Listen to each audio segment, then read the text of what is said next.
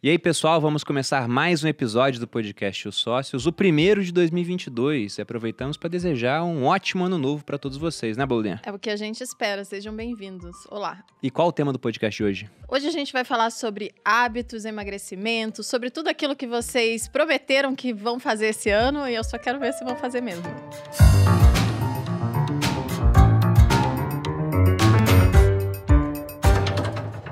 E para falar disso, chamamos aqui dois convidados que aparecem pela primeira vez no podcast, mas já foram muito pedidos por vocês, inclusive. É verdade. Estamos aqui com Roberta Carbonari Musi, nutricionista com aprimoramento em transtorno alimentar, bacharel em administração e marketing, coordenadora do programa de pós-graduação da Plenitude Educação, sócia da clínica Musi Health to You e criadora da mentoria Profissão Nutricionista e também faz logo e jingle. eu sou aquela menina que fica com a maçã e a pessoa, entendeu? No circo, o dardo, um sou eu pouco. também. Eu fiz isso aí. obrigada, obrigada aqui. pelo convite. Prazer é todo meu em estar aqui. e estamos também com Paulo Musi. Respira. Isso. Marombeiro. É, é grande aqui o currículo também. Médico especialista em ortopedia e traumatologia, referência na área de desenvolvimento muscular e desempenho esportivo, professor de ciências do exercício da Escola Paulista de Ciências Médicas, professor de pós-graduação da Faculdade Forte, do Instituto BWS, especialista em medicina esportiva e criador da mentoria Interligas e o mais importante, marido da Roberta, né? Sem dúvida dá nenhuma. bacana. currículo. É, essa- esse currículo aí é A importante. vida começa daí, na verdade. Hum. Ainda bem Que que, bom. vocês sabem. Eu sei. Tá bom que eu tô com um hoje, eu tenho um reforço aqui, é né? verdade. Maravilhoso. Mas eu sei que você não precisa de reforço, gente. Eu assisto, eu sigo vocês, sei bem como é a dinâmica. Musi, bem-vindo. Obrigado, Bruno. Um prazer estar aqui, Malu. Muito legal. Bom, e começando, acho que a primeira pergunta seria sobre como surgiu o interesse de vocês por essa área de nutrição, de exercício. Porque, pelo seu currículo aqui, por exemplo, você começou na parte de traumatologia, mas você também foi atleta de fisiculturismo? Como é que foi isso? No teu caso, Roberto, Ainda você é ou não? formou Fui em administração primeiro. fisiculturismo, formei em administração. Ele vai, me ele vai contar. Ela que eu fui. Eu né? O foi pra ela é importante. É. Passado, pretérito, lá longe. Na verdade, eu queria namorar ela, eu fiz tudo isso daí, aí até eu descobri que ela tinha desejos menores. Né? Não precisava fazer tudo isso, Não precisava precisa. saber trocar pneu só. Ai, que A absurdo. verdade é essa. Não vou nem entrar nesse, nesse mérito. Não, inclusive, vale, vale dizer aqui para a audiência que ah, eles já estão convidados para uma, uma nova série que a gente vai lançar aí como casais. Então, hoje a gente vai tentar focar mais em hábitos, em coisas, mas, obviamente, vamos falar um pouquinho da história de vocês, né? Mas a gente pretende que vocês voltem mais vezes aqui, com E, certeza. e a gente faz o convite ao vivo que o pessoal não pode negar É. quando é assim, né? Daí não tem jeito. Stonks na bolinha, estratégia. Marca a data no calendário. Vamos. Ao vivo.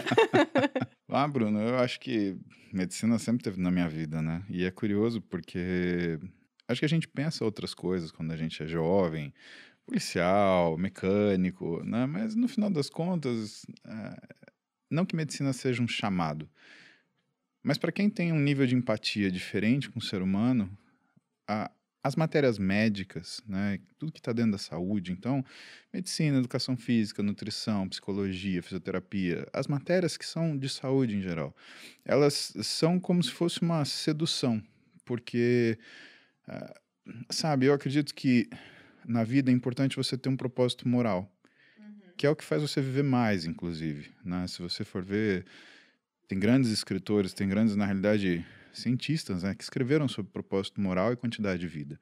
Tem um trabalho engraçado, interessante, que ele fala que se a pessoa ela tem um propósito moral, ela tem uma quantidade de vida e um risco de morte menor do que uma pessoa que, por exemplo, ela tem um colesterol baixo.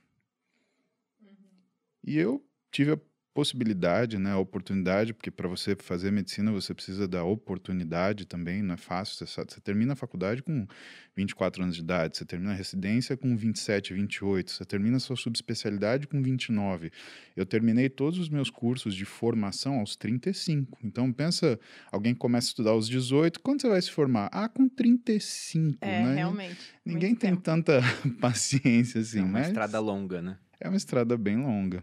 Eu gostei da sua frase, porque o Nietzsche, que é um filósofo que eu gosto, entre aspas, assim, tem coisas que eu gosto, coisas que eu não gosto tanto Muito assim no Nietzsche. ele, né, amor? Sofredor. É, eu gosto mais das primeiras obras, depois ficou muito doido, né? Mas em todo caso, ele tem um, um pensamento bem interessante. Ele fala que quem tem um porquê aguenta qualquer como. Essa questão da missão, né? Eu concordo Vou com guardar isso. essa frase. Eu concordo com isso. Eu aguentei bastante como, viu? Bastante e como, né, amor? Mas aí você foi fisiculturista também. Você sabe que a gente nunca deixa de ser, né? no Aham, sentido de cultivo da forma física, né? Aham. O esforço é uma coisa que te leva praticamente adiante em qualquer seara da sua vida. né? E o culturismo ele é um interessante do ponto de vista né, humano porque ele é uma questão de repetição e consistência. O estudo, o exercício profissional é também uma questão de esforço e consistência. né? Então, do mesmo jeito que eu me sinto compelido a estudar, a melhorar aquilo que é a minha prática profissional, eu vou na academia e eu exerço isso fisicamente. Né? Eu acho que é um desdobramento físico daquilo que é o esforço intelectual. E quando a gente não tem, às vezes, se acha sem saída numa seara intelectual, às vezes você se exerce fisicamente, você acha aquela saída. O- o- E o, o inverso é muito verdadeiro. Eu cheguei em situações muito complicadas físicas. Eu já passei por algumas cirurgias, né? Só esse ano foram duas, né, amor? Que ela me Escondido. perdoou.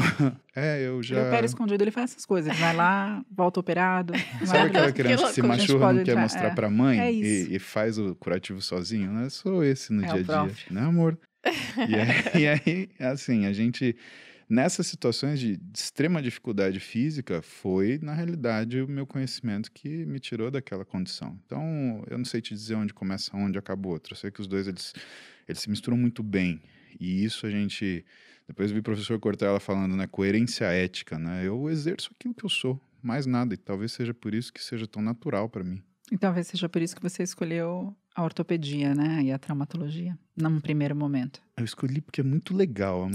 Escolheu É, porque adorava eu furadeiras. tenho, eu tenho uma insatisfação. Eu não consegui ver a Roberta me ver trabalhando ainda, mas um conseguiu, sim. dia ela vai. Não, aquilo não Mas você contou. quer que, ela te veja furando osso, essas coisas? Eu acho que- cirurgia- eu acho que- Eu não sei ela nem se eu posso contar publicamente sobre essa experiência que você me, me- me, né, exigiu. Eu, eu não sei se eu posso. Talvez seja proibido eu contar o que ele É, fez. melhor não, Então, então. conte, porque É, dá- vou- já que tá gravado, fazer então, um corte dessa Vou falar, parte? exato. Vocês tiram Tem depois mais de aí 15 no momento. anos, você sabe É. que Ah, então já, já passou, já prescreveu Não, daquelas. eu, Prescreveu. eu vou deixar você. Eu não vou, eu não vou te. Mas, Roberta, eu posso conta te chantagear mais tarde com sobre relação a como isso. que você chegou à nutrição, né? Porque você fez, então, a Administração, administração primeiro. antes. Vocês vão ver que existe um contraste bem grande. Paulo é romântico, filosófico quando ele fala da profissão. Eu sou uma pessoa extremamente pragmática. Né? Então, assim, Ariana, eu descobri total. hoje. As pessoas me perguntam: você foi pra nutrição por amor? Você é por... Ariana? Sou. Ela é... Muse. Você sabe da minha dor? É isso.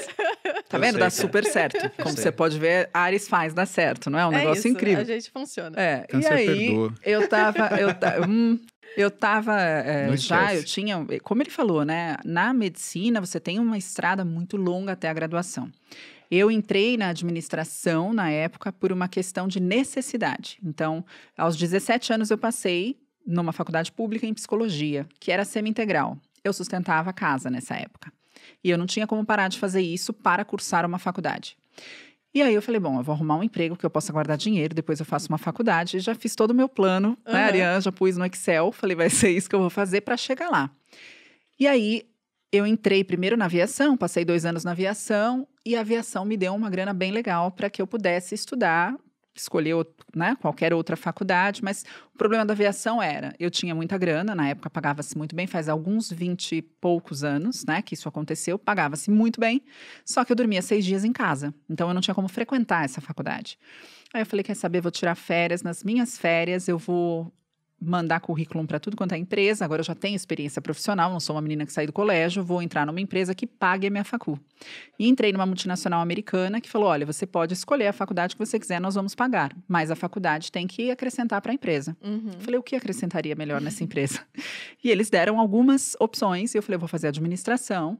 E aí eu fiz administração, depois eu fiz marketing, depois eu pós-graduei em gestão, tudo por conta, né, pago por essa empresa e fui crescendo dentro dessa empresa. Então, aos 24 anos, eu era gerente da operação de Viracopos, né, da Nossa. exportação e da importação dessa empresa. E aos 26, eu peguei a gerência geral de qualidade do Mercosul nessa empresa. Eu fui e nunca mais parei de estudar.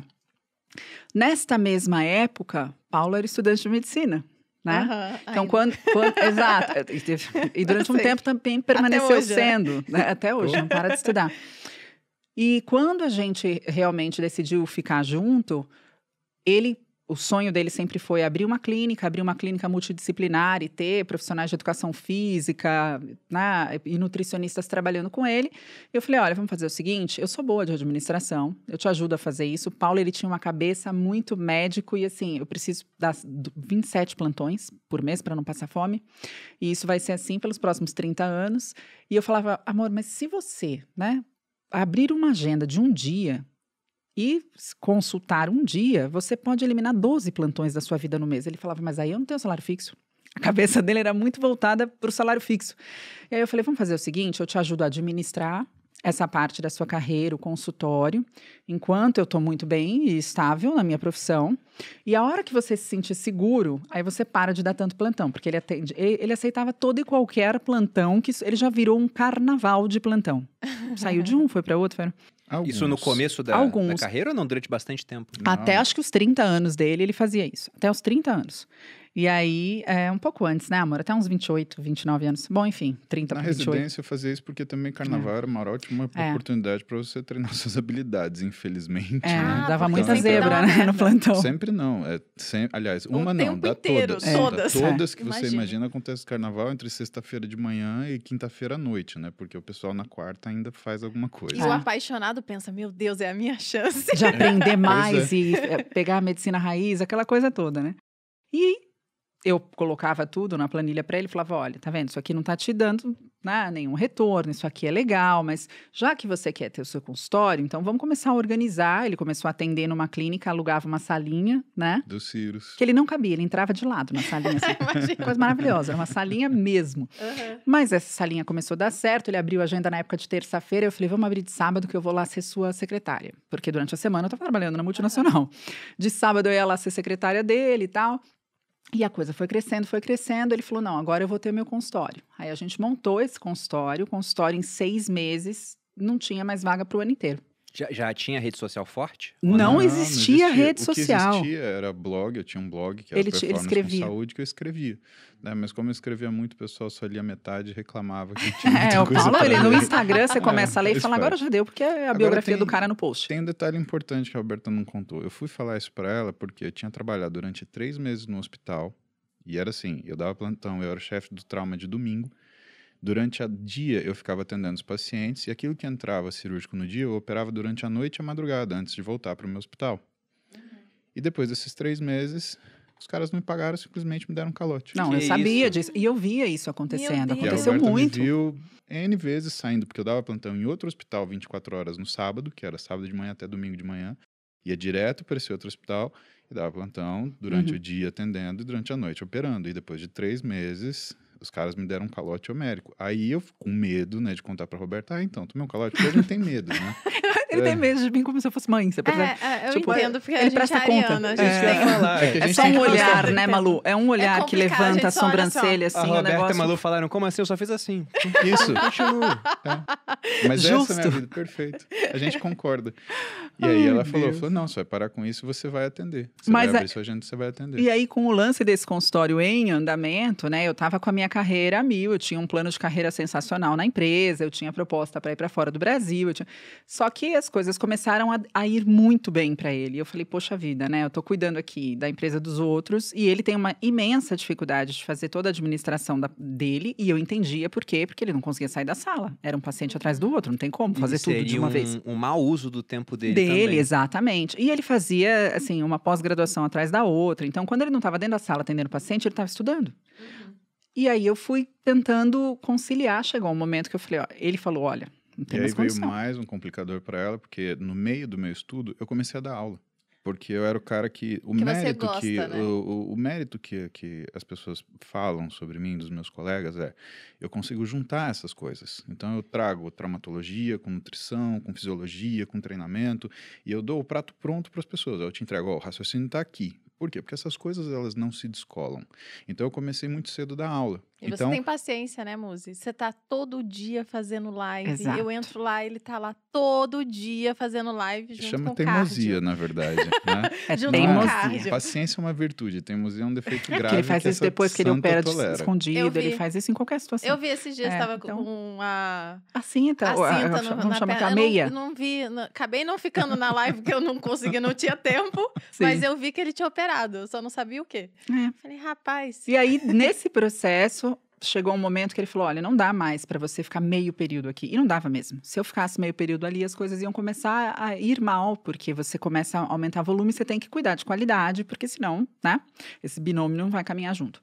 E aí eu falei, bom, quer saber? Então eu vou pedir demissão. E foi uma decisão dificílima, porque eu tinha um- uma super estabilidade profissional, um bom salário. A combinação foi: eu fico na, na empresa que eu estou, né? E a gente, eu pago as nossas contas todas. Tudo que você ganhar quando a gente abrir o consultório é para quitar o consultório e a gente não ter dívida nenhuma. E cabeça de quem ainda não investia, né? Quitar o consultório, imagina. E aí, mas foi o que a gente fez. Isso deu muito certo. E aí eu falei, bom, tudo bem, eu vou pedir demissão.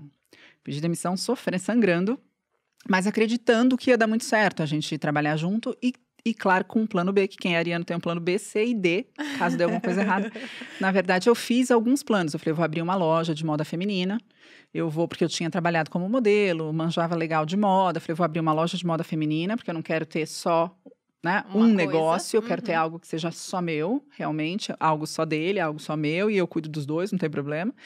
É, e comecei a trabalhar de consultora de moda. Na época, eu fui fazer um quadro no, no Faro de moda e falei para ele: eu falei, para eu ficar aqui administrando a clínica e para eu administrar os outros profissionais que estão aqui, eu preciso de nutrição, eu preciso de, eu preciso de uma faculdade na área da saúde, porque eu não posso dar minha opinião, não se dá opinião na área da saúde. É um absurdo você dar uma opinião para um cara que estudou 4, 5, 6 anos e falar, ah, eu acho que não deve ser assim, né? E, e eu via muita coisa que podia ser feita ali, mas que a minha mera opinião não, não seria válida. Eu falei, eu vou, eu vou, já fiz duas faculdades, vou logo ali, faço nutrição enquanto as crianças estão dormindo, uma no peito, tá tudo tranquilo. Já tinha filho. né? Já, a Clara no peito. Falei, vou lá, faço isso, tá tudo bem. Eu tinha, imagina, o Mercosul, agora eu tenho seis funcionários, tá tudo super fácil, né, de, de gerenciar. E a faculdade na área da saúde é uma pauleira, né, uma pancada. É um universo completamente diferente do que eu tinha vivido nos últimos 13 anos da minha vida. Mas fui me encantando, foi muito racional a minha decisão. Eu vou ali estudar para ajudar os profissionais que estão aqui, para melhorar o serviço que é prestado aqui, no Foi- meio foi do caminho. prática, como você disse. Foi né? prática. Não foi nada emocional. No meio do caminho, eu falei, cara, eu tô gostando muito disso aqui. E aí, quando me apresentaram a área de comportamento alimentar, psicologia, eu falei, agora eu amei isso aqui. Lembra da psicologia que eu passei aos 17 anos? Eu falei, isso aqui tá incrível. E aí fui me aprimorando, me aprimorei. Quando eu, quando eu comecei, na verdade, fiz todos os meus estágios fora da clínica. Não sentei um dia na minha clínica para atender eh, durante o estágio. Falei, aqui eu posso sentar a hora que eu quiser. Então eu fui para o hospital, fiz hospital, fiz o AN, eh, fiz ONG, a DJ Diabetes Brasil, fui para todos os lugares como pé de figurino.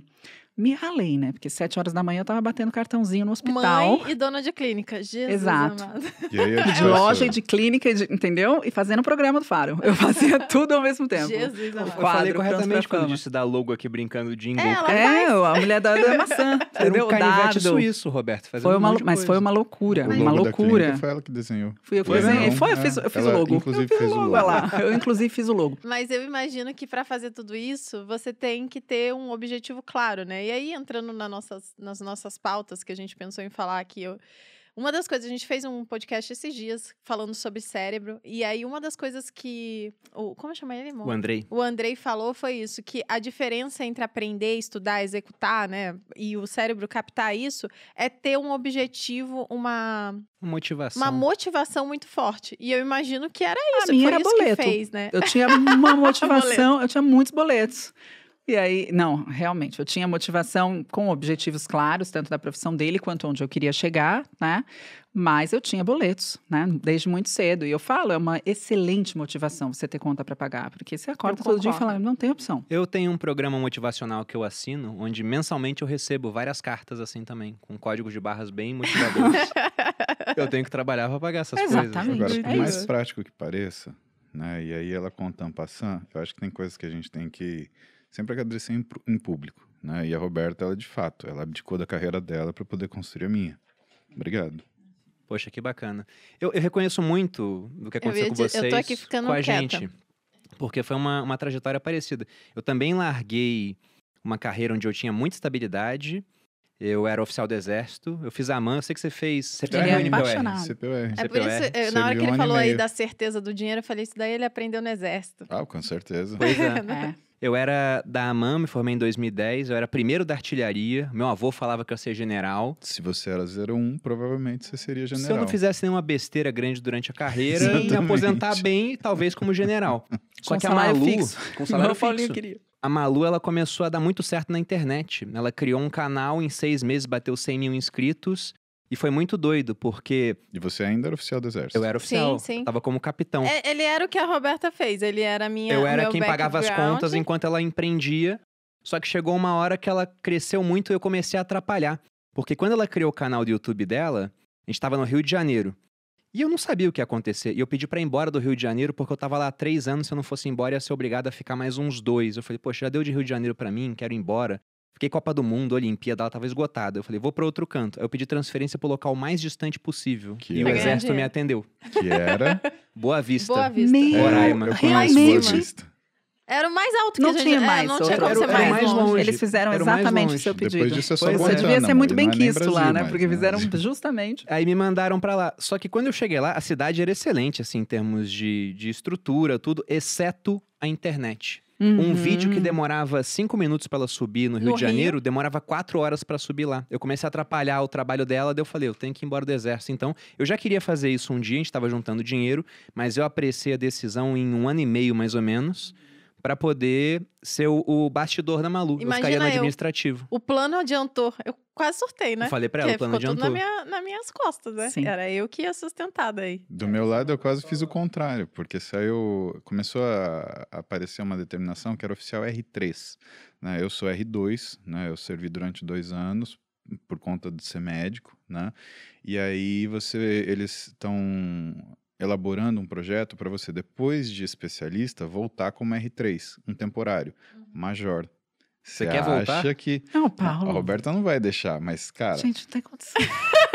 pensa Eu, só. eu É sou financeiro da casa, não Não. tem condição, entendeu? Como tenente, não. eu já fazia, eu já me diverti horrores. Como major, então, você imagina? Ah, mas o, o médico rala muito no exército, porque toda, toda coisa que vai ter que ser feita, acampamento, tiro, É, Ele vai em tudo, tem que ter tá em médico. tudo, tá em sempre tudo. tem que ter médico. Ele adora. Não, Deus Não, o tem que gostar muito Ele mesmo. adora. Porque ralava muito o médico lá. Esse pessoal que ficava no quartel, nossa, os caras eh, tiravam o couro deles. E você sabe que é o único lugar que a gente é tratado como médico. Eu acho que profissionalmente Não, foi não é o onde. único, vai. É, Roberto, vou te explicar por quê. Porque tem uma.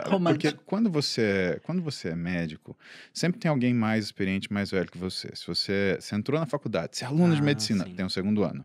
Se é sexto ano, tem o residente. Se é residente, tem o chefe de plantão. Se é chefe de plantão, tem o chefe de ambulatório. Se é chefe de ambulatório, tem o chefe de disciplina. E assim sucessivamente, até que você vire presidente do Brasil, porque senão você nunca vai mandar em ninguém. Vai ter a né? ONU. O máximo, exatamente. E se você quiser mandar em alguém, você compra um cachorro, né? Porque ali você vai se casar ainda, você vai ter mais alguém para mandar em você. Com amor, né? Porque eu gosto disso. Casar com Roberta Carbonari significa não precisar tomar decisões o resto da vida. Cara, olha, esse É vir- muito isso bom vai isso. viralizar só esse Vai corte. viralizar isso. Entendeu? muito Porque bom. eu não vou em podcast. Mas o Bruno, o Bruno também. Ontem ele entrou aqui. Não, tudo sou eu que resolvo, né? Hoje acabou a água lá em casa. Daí eu não tinha como resolver. Daí eu falei, vai lá fora. Eu tava já no banho e tal. Aí ele Ares. não resolveu. Eu tinha, Aí eu, eu saiu tava eu. atrasado pra um compromisso já, pô. Saiu eu pra resolver o problema. Eu grávida Né? da Clara, eu reformei a casa inteira, comprei o apartamento, reformei a casa. Ele, eu grávida de nove meses, tinha o Olímpia. Mr. Olímpia. Mister Olímpia. Amor, eu posso ir? Ele pede bonitinho. Eu falei, lógico, né, amor? Claro que pode. Seus amigos todos vão. Mas- Vai pro mas é o Olímpia. Mr. Olímpia Ele também, foi né? pro. Ah, eu pra até ele é entendo, super porque eu gosto importante, cara. de- E E ele eu foi. acompanhava alguns Aí dos tô caras que eu, competiam. tô eu. Chegaram os móveis da Clara, nove meses. Eu pintando um negócio de gesso que pintaram errado. Eu era gesso que não acabava mais, uma barriga desse tamanho. Dor nas costas, toco o telefone ali. Você não vai acreditar onde eu tô. Eu tô com vocês tinham alugado. Eu nunca tinha andado de carro na minha vida. Não. Aí eu e o Rodolfo, a gente alugou um Mustang. E aí a gente tava andando e eles de Mustang. gritavam comigo no Ah, telefone. A sabe que gente nem tá no criança. Mustang. Eu falei, que legal. E o gesso caindo. Aí, quando ele chegou, ele falou assim: no que, que eu posso te ajudar? Tava tudo pronto, tudo pronto. Depois que tava pronto. É. Sério É, que faltava pendurar um negocinho onde põe a chave. Pois ele pegou um prego ao invés de um parafuso, o negócio ficou Ué, assim, ó. eu sou ortopedista, Eu olhava para aquilo todo dia. Tem eu que ser falei, prático. o cara pega a furadeira e Ué? põe fêmur. e ele errou o negócio da chave. Não, Foi mas chave não sangra, então eu tenho Então, certa dificuldade. Quando entendi. sangra, foi muito bem. Mas para encurtar uma história longa. O que, que aconteceu no exército? No exército só tinha eu no, pelo, no batalhão. Então, Aonde você, Você era autoridade. eu servi no 21 de Sup, Não, e aqui na médico, Ah, né? Então aqui em São ninguém vai contestar. Ah, tá. Então, Exatamente. assim, você é o médico, o coronel, o chefe do, do, do, do, do batalhão, ele não pode tomar as decisões médicas. É o médico que toma as decisões médicas. Que bom, né? Uhum. E assim, tem Porque até uma. espera. Se o mundo fosse assim, ia é ser meio- muito E incrível. eu servi dois caras sensacionais, o Coronel Oshowski, né, e o Coronel Jean Bartolomé. E o Coronel Oshowski, ele era um, um- um- um- um gaúcho bravo, bravo, bravo, bravo, mas pensa num cara bravo. Ele feliz, ele fazia assim, "Hum", isso era ele feliz. Ele me chamava de feinho, né? E aí eu Era chego na inveja. sala dele, eu chego na sala dele, né, dois capitães sentados, né, na sala, fazendo reunião, permissão, coronel, eu tenho aqui uma situação. Eu tinha um paciente, um menino que tinha sido recrutado, que estava fazendo um diabetes autoimune. E é uma fase dificílima, a gente chama de lua de mel. Uma hora ele está com uma glicemia completamente alterada, outra hora a glicemia dele está normal. Então, se você dá a medicação, ele faz uma hipoglicemia, que é muito mais grave do que a hiperglicemia. E eu estava tratando ele dentro da minha unidade de saúde, que parecia uma UBS que tinha dentro do batalhão, né? Mas não tinha condição para isso. Eu peguei, médico, cinco minutos, fui lá, peguei tudo que tinha de, do regulamento geral, como fazer a desincorpo- desincorpo- desincorporação desse menino. E fui, deixei tudo preparado e achando que estava fazendo a coisa mais perfeita do mundo, levei para eles os papéis. Falei, coronel, permissão, olha, eu tô com esse menino aqui para poder fazer o desengajamento dele, para desincorporar ele, porque assim, assim, assim. Ele deu um tapão na mesa, pá. O quê? Tá pra nascer o militar que vai me falar o que eu tenho que fazer? E deu uns berros. Os capitão voaram pra trás do sofá, assim. blá, blá, blá, blá, e eu quieto ouvindo aquela gritaria. Porque eu sou aluno de medicina. Eu tô acostumado a ouvir gritaria. Sempre assim. Porque a gente aprende isso, né? Você lida com coisas sérias, você tá pronto pra escutar tudo que você imagina. Quando ele terminou, eu falei, coronel, deixa eu explicar uma coisa pro senhor. Eu não tô aqui só para fazer coisa bonitinha. Eu tô aqui para tirar uns mísseis desse tamanho do rabo da gente. Nesse papel eu tô tirando do meu. Se o senhor quiser tirar do seu, o senhor assina aqui embaixo. Nisso, os capitães, cara, Luiz, capitão Luiz, Luizinho, ele tá, acho que no Nordeste agora. Ele arregalou um olho, assim, que ele parecia o Monstros hoje, S.A. Hoje o Muzi morre, né? Aqui no... Sim, ele, ele achou que ele ia sacar a pistola e dar um tiro em mim. Aí o coronel Chasco olhou pra mim. Você é ousado, hein, feinho? Daí que eu assino, mas qualquer efeito fui eu que mandei, tá? Fui eu que mandei. Coronel, permissão, rompi Marte e saí adiante. E o Luiz continuou atrás do banco olhando para ter certeza que não ia acontecer nada. Mas, cara, é uma experiência sensacional, porque é o único lugar que você é o sujeito. E isso profissionalmente para mim foi bom, porque assim, quando você chega num lugar onde você realmente tem que tomar essa decisão, como no meio médico, você sempre tem algum, alguém para socorrer você, para te ajudar, para trocar uma ideia, você cresce e amadurece muito rapidamente que é um tipo de amadurecimento que você só vai ter quando você for literalmente um chefe de departamento, um chefe de equipe, alguma coisa assim. Ou seja, lá nos seus 40 e tantos, 50 anos de idade, você tiver uma série de assistentes. Então, isso me fez crescer muito. Eu sou muito grato ao Exército a isso. Todos nós, na verdade. eu né? também. O Bruno também. Também, é né, porque eu Malu? sou filha Claro. de militar. Eu, Eu- nasci eu- no, no meio militar. Então. Meu padrasto era é, militar, fui mim, criada por militar eu Que, também. aliás, gostava muito de mim, Gostava. né? Diga-se de passagem. Claro, ele chega, ele sabe o que fazer. Ele chegava falando, coronel. Aí ele falava, descansar. Eu não. ele fazia, ele fazia tudo que era necessário. Não, mas a minha família, meu pai, os, os irmãos do meu pai, o meu tio que casou com a irmã da minha mãe, meu sogro, meu cunhado, eu conheci a Malu por causa do exército. Eu dividia beliche com o meu cunhado Mentira. e é, e ele, eu tinha terminado um namoro. Ele falou: "Cara, você tá mal, vamos sair lá em Taubaté, não sei o quê. A minha irmã tem várias amigas bonitas". Eu falei: "Tá bom". Ele falou: "Só não pode dar em cima da minha irmã". Eu falei: Claro, "Eu nunca. isso". Que Jamais. Só que a gente se casou, olhou, pelo se gostou. Você falou, não dê em cima, eu pedi em casamento, serve? Exatamente. Né? Foi ela que deu em cima também. Vamos, vamos colocar Foi as um- coisas na bola No pouco dia seguinte ele foi lá e desarrumou sua cama, né? Com certeza. Ele ficou bravo, ele ficou bravo. Tô brava. Já estamos desvirtuando tudo. É. Mas voltando aqui a, a uma questão, agora dentro da pauta de saúde. O que significa, na opinião de vocês, ter saúde?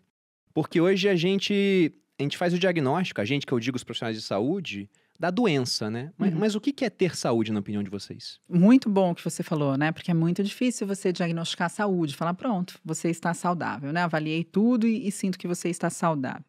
Se a gente for olhar o que falam todas as diretrizes, organizações, né? Seria um bem um completo bem-estar físico e mental. E aí eu pergunto quem é esse ser, se você conhecer algum, me apresente, porque dificilmente, né, um ser humano com tudo que ele lida e com uh, tudo que ele precisa uh, entender, inclusive para se sentir saudável, uh, dificilmente ele estaria num completo e total bem-estar físico e mental, né? Mas eu também não concordo que a ausência de doença seja simplesmente o que determina a saúde, uhum. né?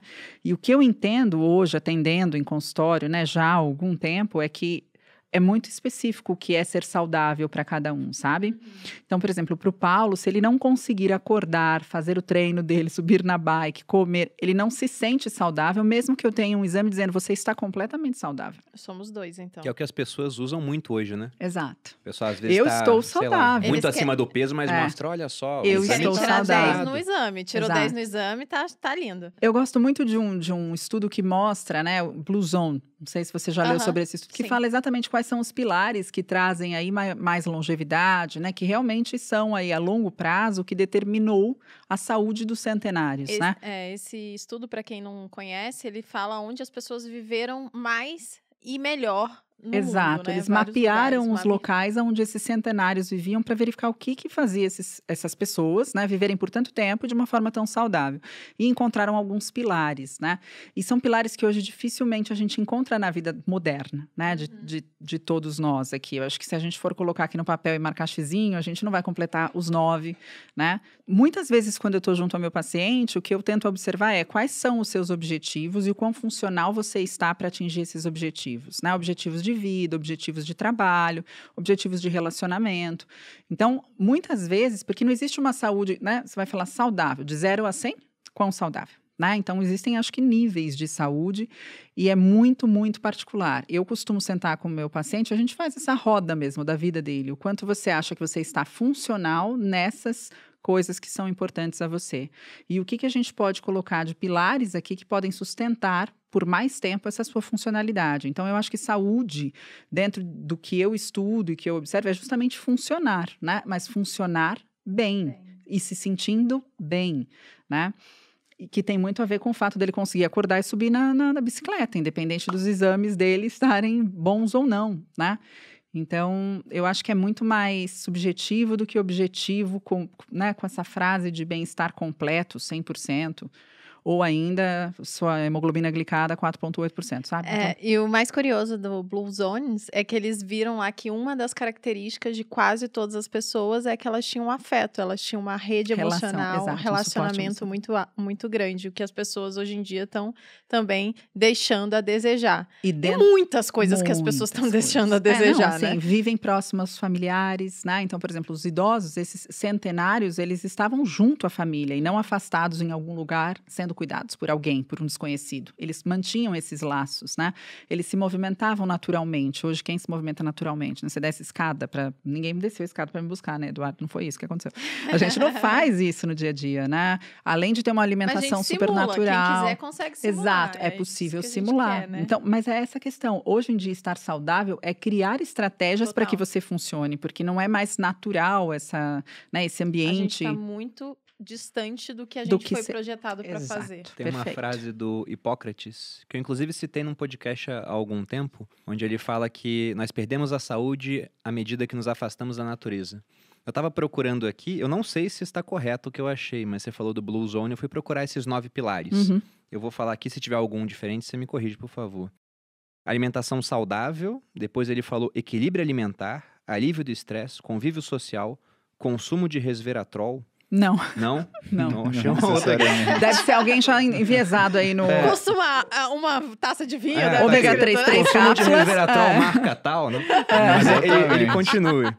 Fazem bom. parte de grupos saudáveis, possuem e praticam algum tipo de religião, Isso. possuem senso de propósito. Que é aquilo que a gente Exato. falou do É, ter É, um o pro- porquê, é o né? propósito, religião, a, é, a Afeto. fé, né, afeto. Então, muita Alimentação não- saudável, atividade física, se mover naturalmente. Eu não vou lembrar de cabeça os nove, mas, você- é, mas eu, eu posso depois deixar pra gente colocar o link do artigo, que é muito legal. Mas muita coisa aqui, então, vem de relacionamento também com outras pessoas. Super, Não é só, como você falou, né? Índices num, num papel. Exatamente. E, e é aquilo também, né? Eu atendo pessoas que têm esses índices num papel muito bom, estão em busca de emagrecimento, de mudança estética, de qualquer questão, é, e estão extremamente não saudáveis mentalmente, né? E emocionalmente. E a busca por saúde vem daí, né? Mas a pessoa acredita, né, que ela está ali e ela vai resolver, por exemplo, o peso na balança ou a estética corporal e que a partir dali ela estará extremamente saudável enquanto que a saúde dela está em outro lugar, né? A ausência da saúde está em outro lugar naquele momento. Eu lido muito com esse tipo de paciente, principalmente, né? Que por conta de uma série de, de, de questões do lado de fora vão buscar aí eh, um auxílio e acabam nesse processo adoecendo ao invés de melhorando a saúde. É triste, mas é é uma. Eu acho que acontece muito hoje em dia pela pressão das redes sociais também, tem muita coisa assim. Mas ao mesmo tempo, eu também acho que. Eu não sei, eu, eu acho que é um. É tênue, né? Porque também tem o outro lado, né? A obesidade hoje em dia é o que mais eh, mata mais do que fome, por exemplo. Então, se a gente. Ah, tem que ficar muito magro, mas ao mesmo tempo as pessoas estão muito gordas estão totalmente distantes da sua da realidade da que a gente deveria viver. Eu acho que eu acho que esse é o grande problema na- no final das contas. E aí a gente pode abrir um papo de uma hora aqui, sim. Ah, com a gente pode abrir um papo de Tá. uma hora. Mas, por exemplo, como identificar assim? Porque só o exame no papel não é suficiente. Não. O cara pode ter lá um exame muito bom e você vai avaliar clinicamente e você fala, nossa, esse exame é dessa pessoa, vocês se surpreendem muito às vezes com isso. Um cara que clinicamente parece que não tá legal, mas o exame dele tá ótimo. Isso é o comum, na verdade. É o né? comum? É o comum. E eu- tanto uma coisa quanto outra, né? A gente lida em medicina com uma associação que a gente chama de associação diagnóstico na ortopedia imagem diagnóstico. O paciente ele tem uma dor no ombro, você pede um exame de imagem, vem lá uma bursite. Mas se você não examinar esse paciente, corre muito risco de você pegar algo que apareceu no exame, mas não é o que causa a dor dele. Então, indo por esse lado, até para a gente amarrar essa conversa de saúde, que eu e a Roberta concordamos que muito da saúde é uma percepção pessoal de cada indivíduo. Uhum. né? Você começa a colocar algumas coisas que é a situação que nós vivemos, porque o homem é um ser social, ele não vive dissociado de conexões. Né? Vocês falaram do estudo e esse estudo ele fala o quê? Ele coloca justamente a importância dessas conexões. né? E não só esse, uma série de outros que relacionam quantidade e qualidade de vida, condição de saúde e interações sociais. Outros avaliam o que é a- o bem-estar do ser humano de acordo com as interações sociais que ele tem. né? E aí a gente traz para esse momento presente você que trouxe a questão das, das redes sociais, que eu acho fundamental. Por quê? Porque nós somos uma sociedade em transição. Nós conhecemos o que é a capacidade de comunicarmos à distância, mas não estabelecemos as regras que nós temos, por exemplo, daquilo que é o que a gente permite que aconteça dentro da nossa casa. Quando você convida uma pessoa à sua casa, você tem coisas que você faz para ela, tem coisas que você espera dela e tem coisas que você não toleraria dela. Ao mesmo tempo, essa pessoa que chega à sua casa, ela tem expectativas em ser recebida e ela tem noção de que existem limites que têm de ser respeitados. Aí a gente fala de dois caras que têm opiniões, eu acho que razoavelmente diferentes e que eu vejo coisas interessantes neles para correlacionar com o assunto que você trouxe, que é o Yuval Harari e o Ben Shapiro. Né? Você pegar o Yuval Harari, pegar o, o Sapiens dele, ele vai falar de um dos entendimentos que você pode ter, é que se o ser humano não tivesse saído né, da caça e da coleta, estaríamos muito melhor, e que essa evolução é alguma coisa discutível. Mas na realidade, aí você entra com uma ideia do Ben Shapiro que é o senso de propósito. Se você estivesse vivendo dessa forma, você não teria senso de propósito. Ok, que ele cita duas coisas: o senso de propósito individual e o senso de propósito coletivo, que são duas coisas diferentes.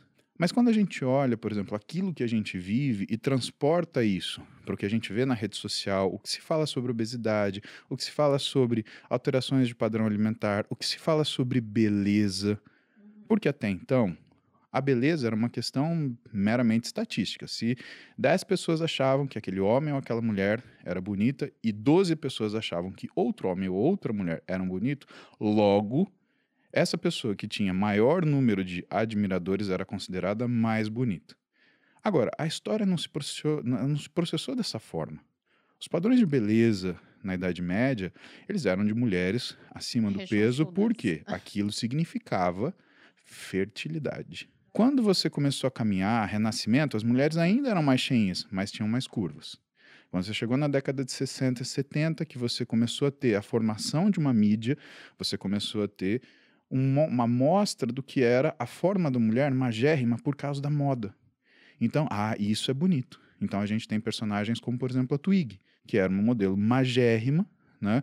Que talvez, se ela tivesse respirado fundo, ela pesasse 40 quilos, né? Mas que logo depois a gente tinha uma mulher belíssima, Marilyn Monroe. Ele tá pegando a minha palestra, gente, de... Não, essa é a A minha... sequência da... Não, essa é a minha aula. Essa- isso é uma aula que eu dava na pós-graduação, quando eu dava aula na HZM e que eu mostrava pros caras por quê? É sempre Porque assim, viu, Roberta? Nossa. Ah, metade das coisas que ele E fala as- na internet foi e as coisas falei. que ele fala que foi eu que falei, ele fala, minha avó dizia. Eu falava, cara, virei a avó do cara agora. é Virei a hora avó de. Aí- concordar, aí Bruno. você- É a hora que a gente só Virei a assina a cabeça, do né? cara. Sacanagem, vó, do- avó. Eu falo isso, por quê? E por que, que eu, mo- eu mostrava isso em aula? Porque muita gente entrava na parte de medicina esportiva, naquilo que era a questão metabólica e de mudança do padrão físico, procurando gerar beleza. Mas a beleza, tanto quanto saúde, é uma questão muito subjetiva. Assim como sucesso, né? Exatamente. É, eu discordo um Será que pouquinho, beleza é tão sabia? subjetivo? É, eu também discordo um pouquinho sobre isso. Mas eu- posso- existem, eu posso botar um ponto? padrões. Vai lá. Tem uma Agora história. começou o podcast, que é sempre assim, eu discordo. Aí Bom. começou, entendeu? A gente Você vê tá- que talvez a gente até concorde, Eu acho que verdade. talvez a no gente vá, final. vá concordar sobre essa questão da, da beleza subjetiva ou não. Tem uma história, não é nem mitológica, assim, né? Ela é, é- é um fato realmente, aconteceu na Grécia Antiga. Havia uma hétera, hétera é um nome de prostituta de luxo daquela época, chamada Frineia, que era muito bela. E ficou muito rica, inclusive. Ela se ofereceu para reconstruir uma parte de uma cidade que foi destruída por Alexandre. Só que ela queria o nome dela no muro, né? Alexandre destruiu, Frineia reconstruiu. Não aceitaram. Só que ela foi acusada de revelar segredos do culto da deusa Deméter. E ela ia ser morta por isso. Ela tinha um advogado para defender ela Ah, num julgamento, que era o amante dela, chamado Hipérides. E uma hora ele viu, cara, não vai dar, ela vai ser condenada. O que, que ele fez para mostrar que ela era inocente? Pegou e puxou a roupa dela pra ela parecer nua em frente ao júri. E ela era tão bela que os gregos pensaram: não tem como os deuses terem feito alguém tão belo assim e essa pessoa ser má. Então ela é tão bela que não pode ser culpada, está absolvida. Posso te contar uma comprovação disso daí? A questão é que ela era culpada, deixa aqui bem claro. Eu vou te contar. uma- Então, A Roberta vai ficar louca da vida, eu tô até Ah. sentado longe. A gente foi pra Nova York. eu lembrei o blusão, gente. dias. Melhor eu falar sobre o blusão, acabei de A gente lembrar. foi pra Nova York passar três dias e a gente arrumou um abrigo homérica. Ah, amor, não. E aí ela. Essa história é boa. Não, agora, coração. Possível, cara. Segura na O primeiro cadeira e que último você vai podcast que eu chacoalhar. vim acompanhada pelo meu marido. Primeiro e Ah, último. mas eu só preciso de um. Eu só preciso. É um, porque o meu tiro é certeiro, coração.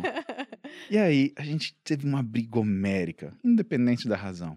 E aí ela virou pra mim assim: eu vou descer porque eu preciso espairar a cabeça. Quando a gente voltar pra São Paulo, eu vou me separar de você.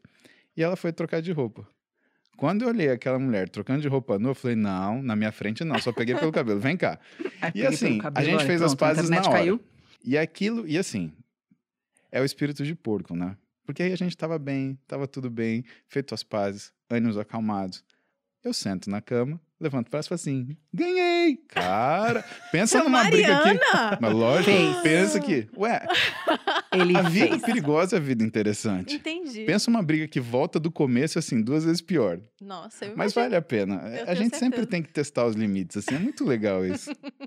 Mas tem razão. Deixando funcionou. claro que eu não tentei me provar inocente tirando a roupa. Não foi isso que eu fiz, tá, galera? só pra deixar muito claro. que Eu tava me trocando porque tava tava frio lá fora. É, Ah, é só tá isso. Bom, pensei. É só isso. Vi- Vira o macete, Ai. né? Mas de todo jeito, eu acho que a beleza é, é bem clara, assim. Tem coisa que é bonita e ponto, É. né?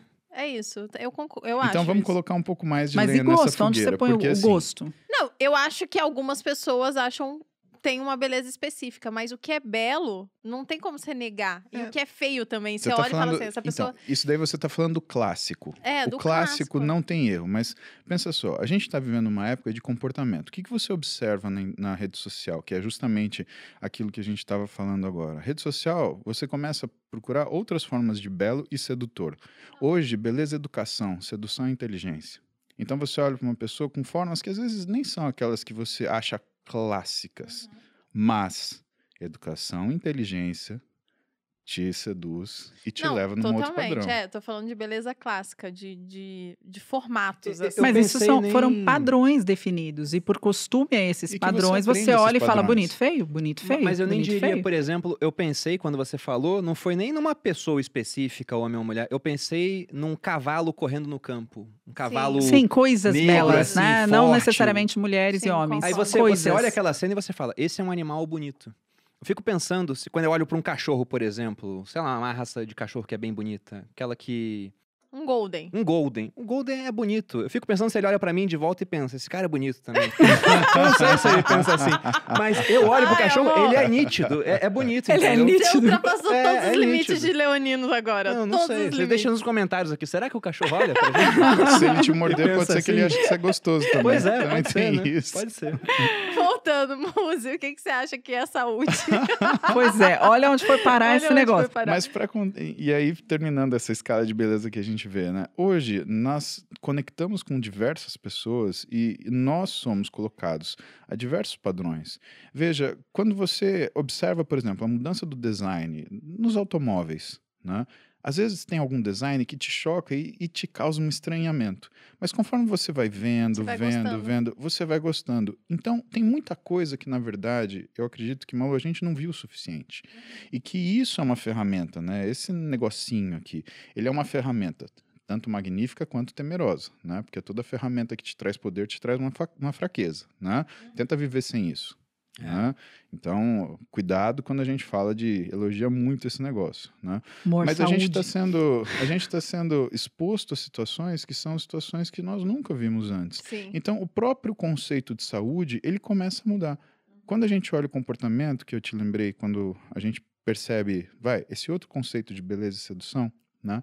Uma das coisas que interfere é isso.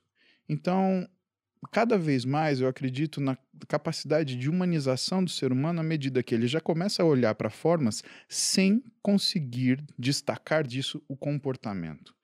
Nisso, eu acho que a comunicação é sensacional. E se a gente começa a olhar nas formas sem destacar o comportamento, a gente começa a olhar para a saúde também sem destacar o comportamento que as pessoas têm. Não que as pessoas sejam saudáveis ou não do ponto de vista psíquico.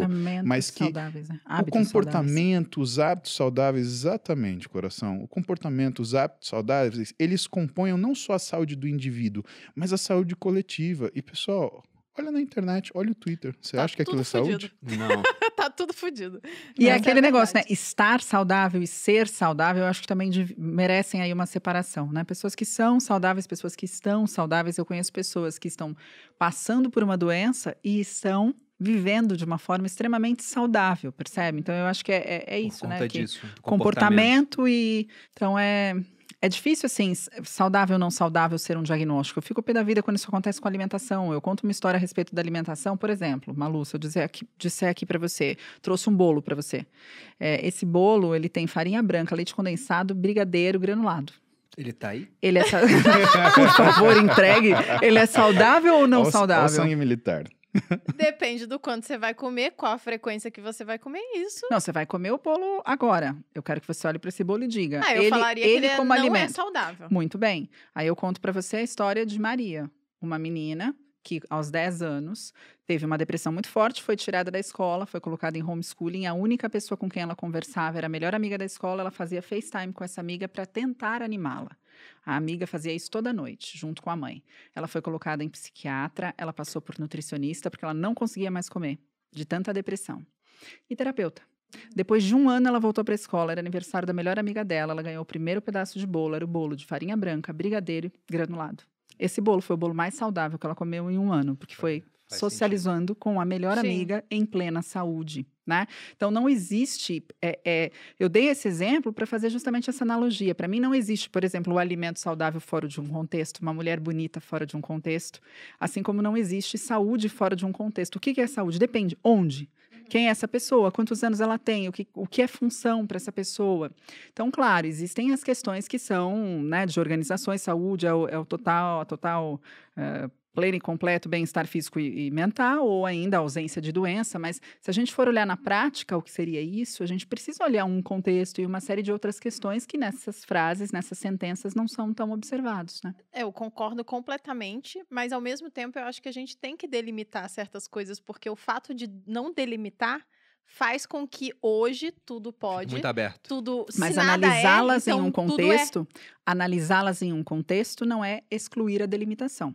Não, concordo. né? Não Uhum. é excluir a delimitação. Então, eu preciso analisar dentro de um contexto. Se ela comer esse bolo todos os dias, talvez isso faça mal para Maria. Mas a gente também não Se pode fazer só uma coisa ou outra. sempre, Exato. Ou- mas eu não não posso falar. Maria, dessa vez você não vai poder comer o bolo da amiguinha, porque não é um alimento saudável. Sim. Né? Então, é esse equilíbrio que eu acho que hoje falta e muito. E a gente tem visto faltar nas redes sociais, a gente tem visto Uhum. faltar nas relações, a gente tem visto faltar em todo lugar.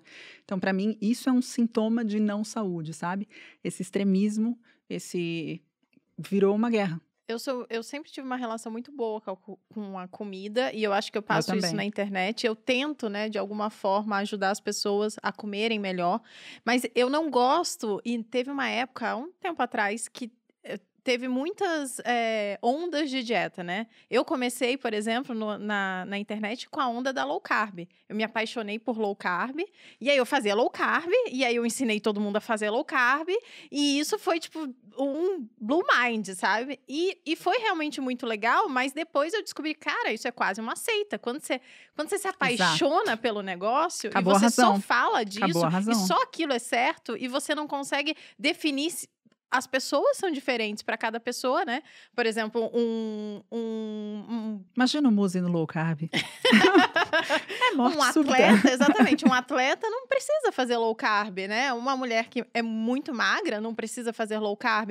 E, enfim, várias coisas, Sem dependendo falar de que tinha saúde. o pessoal da No Carb também. E né? tinha o pessoal que entendia, desvirtuava tudo. E esse é o grande problema, né? Quando você é profissional da saúde, você é responsável pelo que fala e pelo que as pessoas entendem. Exatamente. E não só pelo que você E fala. aí, depois da low carb, teve antes, né? Acho que com também muito aquele, aquela estética de atleta, de zero gordura, que veio antes disso. O pessoal comia nada de gordura, então era o low fat total. E, e teve várias, várias fases. E aí, depois dessa fase, teve aquela da que pode comer tudo. Esqueci o nome agora, gente. Ah, Não conheço essa. Aquela Flex lá? É, a Flex, Ah. onde você podia comer um monte de coisa, era só calcular. Macros, E aí, é, né? os macros, e eu, meu Deus do céu, esse povo tá perdendo a saúde, tá perdendo a noção, tá perdendo tudo, né? É que não era sobre saúde, Não né? era Era, sobre sobre, saúde. controle de peso. Dieta flexível. Dieta Dieta Isso, flexível. dieta flexível. Mas nada disso era sobre saúde, também. né? Era muita coisa assim, controle de peso. Como a gente vai controlar o peso agora? Agora tem essa aqui, dieta. Agora, aí- olha o barulhinho. E aí, foda-se a saúde, né? Era Exato. basicamente isso. Exato. Come o que você quiser.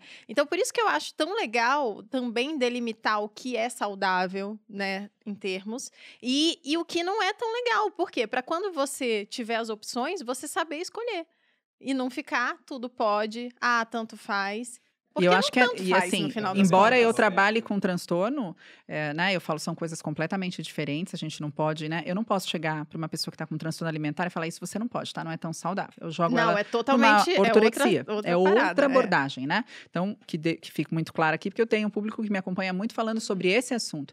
Mas como nutricionista, eu não posso dizer que o consumo de açúcar é benéfico em algum em algum nível, né? O açúcar de mesa não existe benefício no seu consumo. Ponto. E Isso eu, tenho posso afirmar. Que, que você vê muito casos, porque você es- trata isso, né? Exato. Mas não é uma maioria. E a- eu acho que o Muse deve ver o outro lado também, porque os atletas, tem muita gente que quer ser atleta ou que ou que tá tentando fazer dieta para ganhar massa, para emagrecer e tal. E aí a pessoa quer comer tudo, né? Ela quer ela é uma criança mimada, como eu costumo dizer. Eh, Tem muito assim. E aí eu eu fico pensando que às vezes, e teve essa onda também, que parecia que todo mundo era transtornado. Todo mundo tinha um transtorno. E eu tenho certeza que é uma minoria, que não é todo mundo. O que, que você acha disso? Eu tô errada. Não, não tá errada. De jeito nenhum. Mas assim, o que, eu- o que a gente sabe, né? Se a gente for olhar os transtornos alimentares. Gente, dá licença, a gente montou um podcast. que a gente vai falar um pouquinho, depois a gente. Mas a verdade é que assim, existe, existe uma prevalência, né? Que vai aí, se a gente for olhar, por exemplo, o próprio DSM, que vai de 0,4% a 1,6%. O que que é o DSM, Renan? É o. É o Roberto. me eu sou chamada isso. de Renata pelo meu avô uma vida, então eu vou responder. Você me chama de Renata ou Roberta, eu tô, eu tô respondendo na boa. É o, o manual né, de diagnóstico e estatístico de psiquiatria que classifica essa- esses transtornos psiquiátricos. O transtorno alimentar é um transtorno psiquiátrico. Né? Então começa por aí. Não é simplesmente uma forma de comer diferente, é um transtorno psiquiátrico, tem características extremamente específicas, tem predisponentes bem específicos, tem uma questão genética envolvida muito forte, né? De transtornos psiquiátricos de forma geral, não, não necessariamente alguém que tem um familiar próximo com transtorno alimentar, mas sim com transtorno psiquiátrico pode ter uma prevale- pode ter uma chance, um risco maior, né? Tanto que minha anamnese sempre tem. Você tem algum parente próximo, né? Pai, mãe, avós com transtornos psiquiátricos, principalmente quando a pessoa tem um- uma sistematização muito severa com a alimentação. Mas a prevalência, perceba, ela é muito pequena, né? Na população. Dentre os adolescentes, essa prevalência já sobe bastante. Dentre os atletas, chega a 50%. Nossa. Né? E o comer transtornado não tem uma baixa prevalência. E em ato contínuo, ele pode se transformar numa patologia, como um transtorno Entendi. alimentar. Então, é essa a questão. O comer transtornado hoje, ele faz parte de aproximadamente, eu falo que é minha, minha, tese, né, minha monografia de mestrado. Que legal. Eu estudei sabia. comer eh, transtornado, descontrole alimentar, restrição cognitiva. A restrição cognitiva, isso eu posso, isso eu não posso, isso pode. É um dos principais fatores de insucesso nas dietas. Aham. 87% das dietas são abandonadas na terceira semana. Tem alguma razão.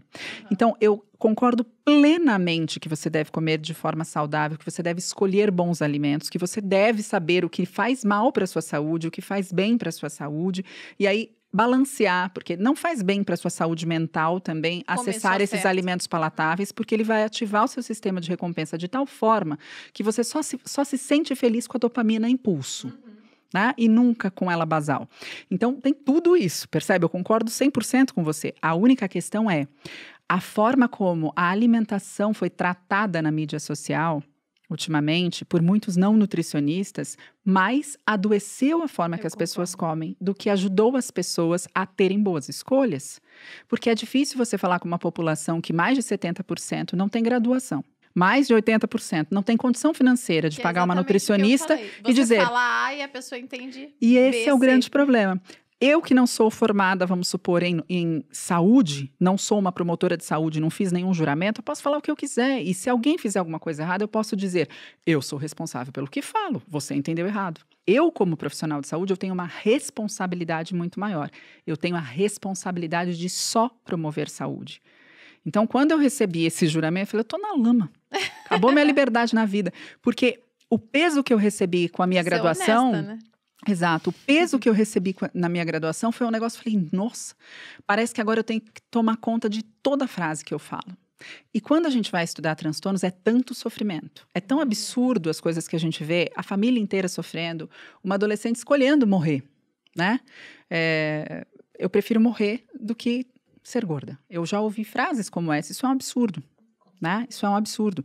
E aí, quando você lida com isso, eu falo, depois que eu me aprimorei em transtornos alimentares e eu recebo sete, oito, nove pacientes nessas condições dentro do meu consultório, eu olho um post com um cachorrinho que de repente lambeu alguma coisa, eu falo transtorno alimentar, isso aí vai incitar transtorno alimentar, porque você fica enviesada. Então não tem como não dizer que as minhas falas aqui com relação à saúde não são enviesadas. Eu seria hipócrita falando um negócio desse. Eu sou completamente enviesada pelos pacientes que eu atendo e por todo o nível de sofrimento Porque que você vê muito disso, né? Exato. Mas sou nutricionista raiz e concordo com você.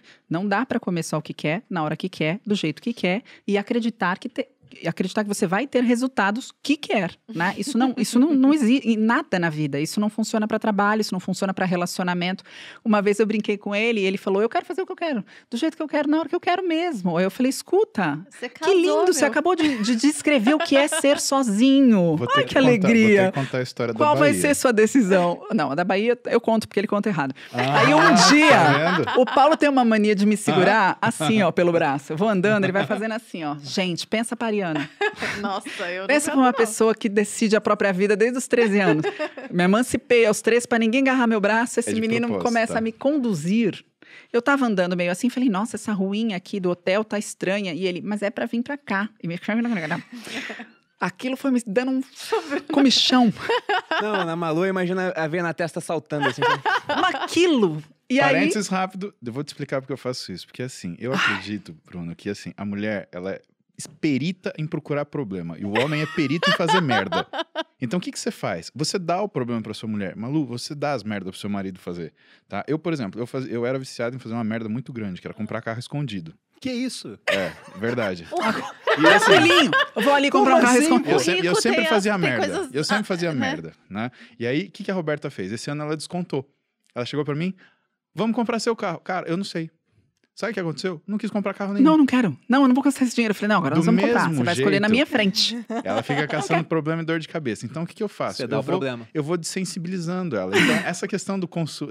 E isso já não funciona mais. Isso é uma pena, porque ela já sabe Eu já que eu descobri. pego no braço dela, ela já começa a rir. Eu tenho que procurar outra coisa pra irritar ela. Eu tenho que morder a mãe dela, eu tenho que fazer alguma coisa grave, assim. né? Mas a mãe dela também já Não, desensibilizou. você entende não quando eu falei que não fazer. existia juízo? Não sei que ideia vocês tinham do Paulo Musi, mas não há juízo. Não, existe, existe premeditação. Aí ele pegou e começou. Aquilo foi me dando. Aí eu fiz assim, ele, você vai andar por aqui. Eu falei, eu ando por onde eu quiser. Porque eu sou adulta, eu sou madura, eu resolvo minhas coisas, eu, eu tomo as minhas próprias decisões. Eu Não falei foi bonitinho assim que você falou, Mas foi não. berrando. A Duda, minha Eu filha de imagino. 10 anos na época, olhou pra minha cara e falou: Nossa, que madura, hein, mãe? Foi maravilhoso, acabei com a minha acabou. Eu ria, eu falei, gente, mas foi, foi uma resposta assim, foi.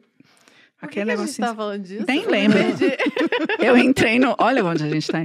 Não, a gente tava falando Ah, do viés, do meu Isso. viés. é né, né, né. verdade. Ah, e depois entrou nisso, nem sei porquê. Mas não sei como eu, queria fiz esse fazer- gancho. Eu queria aproveitar que ambos falaram no final de Ai. comportamento. Uhum.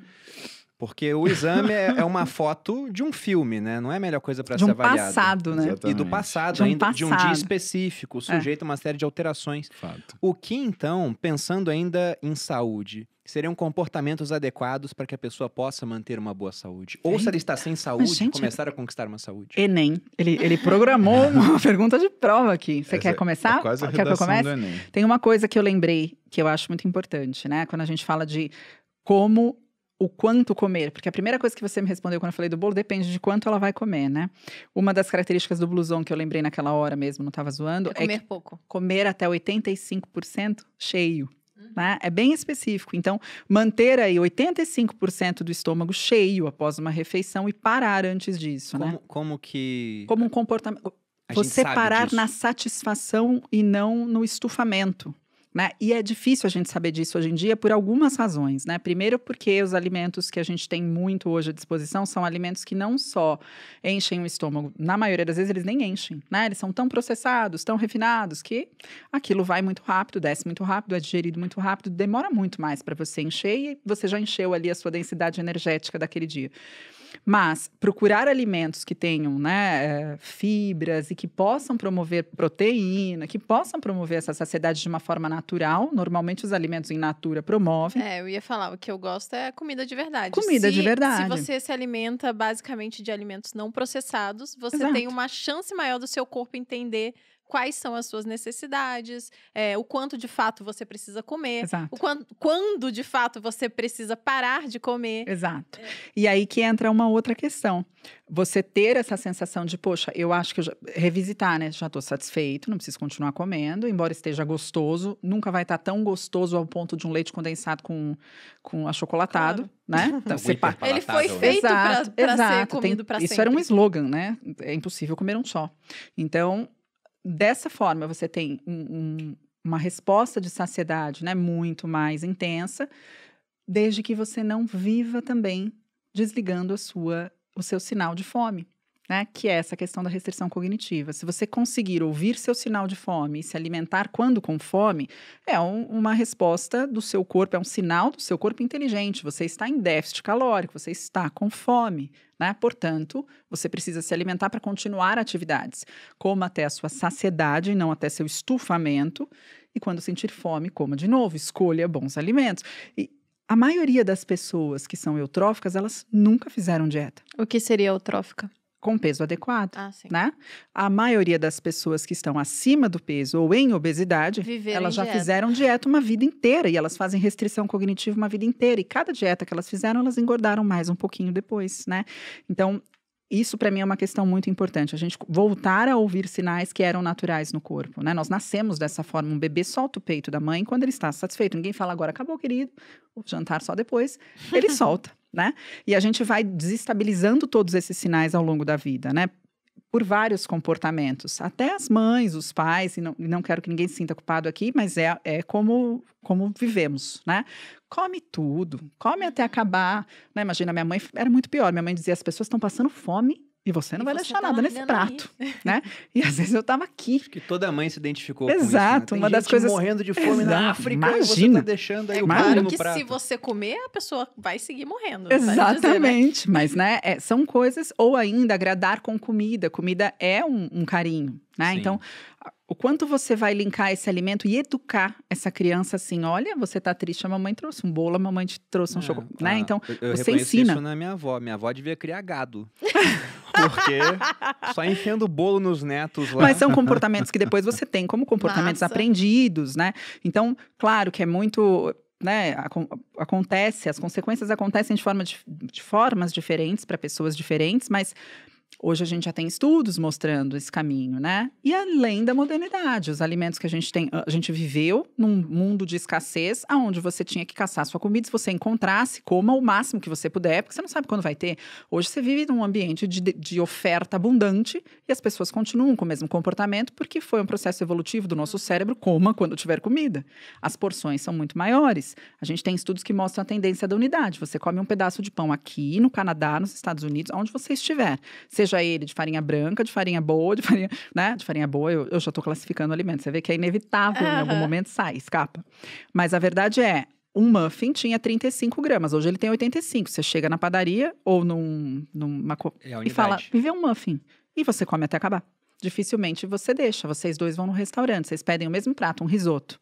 Vocês terminam o prato. O estômago de vocês é completamente diferente, a demanda energética é completamente Eu diferente. Não, eu já aprendi A gente, essa. eu também já aprendi essa, mas é a normalidade, você Aham. vê todo mundo terminar o prato, né? Então, algumas coisas, alguns sinais que nos protegiam naturalmente, hoje não nos protegem naturalmente porque nós modificamos muito a forma, o local onde esses sinais acontecem. Nós vivemos em um local onde os sinais ali são completamente opostos de- da, da promoção de saúde, né? E eu não acredito que isso vá mudar. Então, a gente tem que mudar a forma como a gente eh, se comporta realmente perante essa, esse novo cenário. Provavelmente isso vai piorar. né? Exato. Pensando E é o- agora realidade virtual, metaverso, Exato, todo mundo etc. sentado. E é o que a Malu falou. A gente não tem mais uma, uma vida ativa, mas a gente tem como simular. Agora, quando as pessoas falam que é um absurdo, olha, eu pratico exercício todo dia, ai, só pensa nisso, que fútil. Eu ouvi isso já. Isso é um absurdo também. A pessoa praticar todo dia atividade física. Porque A ela sabe que isso faz bem para a saúde. E porque o restante do dia, imagina, 168 horas na semana, ela pratica 7 horas de atividade física, ela é fútil. Mas a gente também tem esse oposto extremo. E é o extremo que é o problema. Não é o meio, é o extremo. Eu gosto muito de, de falar, toda vez que o povo per- pergunta, né? Ah, você não descansa nenhum dia de treino? Eventualmente eu acabo descansando. Tem um dia que eu não Quando consigo, estou cansada. né? Não, mas no geral eu treino, eu faço um treino de superiores num dia, aí no outro dia eu faço inferiores de um lado, depois divide, né? Então, no final das contas, eu tô sempre descansando alguma parte do meu corpo. E eu não treino igual um atleta. Eu treino fraco, eu não treino, é, tudo bem, eu treino forte, é uma Eu tô- pessoa eu eu tô vendo, é. mas Eu treino fraco. Ela nem ela acreditou quando ela foi falar é, o fraco. Eu treino bem, porque comparado à maioria das pessoas. Como é que é o seu treino, Muzi? Imagina o seu treino. Você não pode imaginar. Dif- dificulta um pouco, é o meu. Entendeu? Mas Ah, eu também claro, faço eu tô, igual. eu tô vendo pelo tamanho. Pois é. Mas, de fato, eu treino, eu não treino todo dia, né? Eventualmente eu, eu descanso, mas pro que a gente foi projetado a fazer, É pouco, né? Pouco. É pouco. Eu passo boa parte do meu dia É. sentado. Então, de fato, Sim. eu poderia treinar muito mais se eu quisesse. Acho que esse é um ponto bom pra gente entrar também, da questão do treino. Você citou o Harari. O Harari tem uma frase do Sapiens que eu gosto muito, que ele diz que a história foi feita por alguns poucos indivíduos, enquanto o restante do mundo arava campos e carregava balde de água. Então, a história da humanidade, né, história recente, após a Revolução Agrícola, é de trabalho do começo ao final do dia, de muito movimento, né? E hoje, como você falou, é, a gente fica sentado boa parte do dia. A obesidade infantil, gente, tá aí pra. E, e, assim, é muito mais difícil tratar a obesidade infantil. Ela é muito mais grave que a obesidade na vida adulta. As crianças estão todas aqui, né? Não, eu, eu brinco com a. Malu que no futuro, da maneira como as coisas caminham, o bullying na escola vai ser de quem tá acima do peso contra quem não tá. Porque ele vai ser o diferente. Mas a gente está caminhando para isso, né? Caminhando para uma série Mas de a- doenças crônicas aí na adolescência. Sobre o que você falou de simular, né, um- uma, Atividade. ah, uma atividade e estar mais próximo à natureza, eu acho que é isso que eu tento promover no final das contas, né? Pegar sol um pouquinho todo dia, a gente coloca lá o pé na terra, a gente tem várias Rituais. É, vários rituais que a gente tenta simular e eu acho que as pessoas têm que fazer isso e não fugir disso. Ah, não, então agora a realidade é diferente. Não, nosso corpo, você mesmo falou, nosso corpo foi projetado, né? A, a gente evoluiu geneticamente para adquirir certos comportamentos e a gente não vai mudar, a genética não vai mudar, vai seguir assim. Então, várias coisas a gente vai ter que ajustar para conseguir evoluir, né, nessa parte de tecnologia, con- continuar lidando com isso e ao mesmo tempo seguir com saúde, senão é o que você falou, as crianças já estão todas doentes.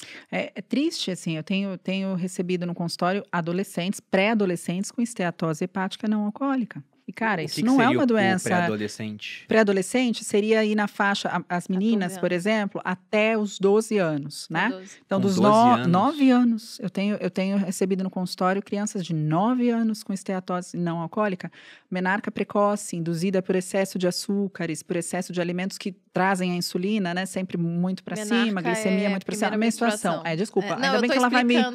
Desculpa, pessoal, vou falar quem nada não sabe. técnico agora. Mas é, é- é essa questão, assim, é muito, é muito preocupante. A gente não pode é, olhar para o que tem acontecido com a saúde e falar, tá tudo bem. Não tá tudo bem. A gente precisa fazer alguma coisa. Eu só não acho que é a dieta restritiva ou faça isso, faça Sim. aquilo, é, tenha foco, que vai resolver. A gente precisa de uma política pública melhor, a gente precisa de mudanças grandes. A gente não pode ter mais Coca-Cola, não posso falar palavras de marcas, mas a gente Pode. não pode mais ter, posso, né? A Coca patrocina a gente.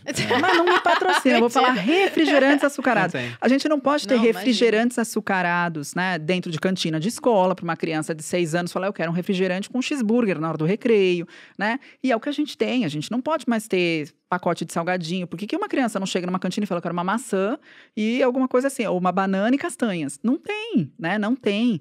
E, e enquanto a gente não fizer isso, que é o mundo, porque você cria direitinho, aí você põe essa criança na escola, ela vai andar com a galera e ela vai nos restaurantes. O que, que serve no restaurante? Quer double? Quer refil? Tá tudo maior, tá tudo.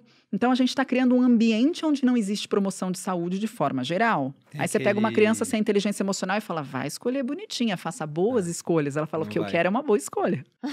Tem aquele documentário velho já, Super Size Me, que era de um cara que chegava no McDonald's sempre e se alguém oferecesse, ele comprava uma oferta e por um dólar você podia pegar uma oferta maior. E ele não pedia, mas sempre que oferecia ele era obrigado a aceitar. E mostrava o que acontecia depois de consumir tantos Ele- dias ele- lá.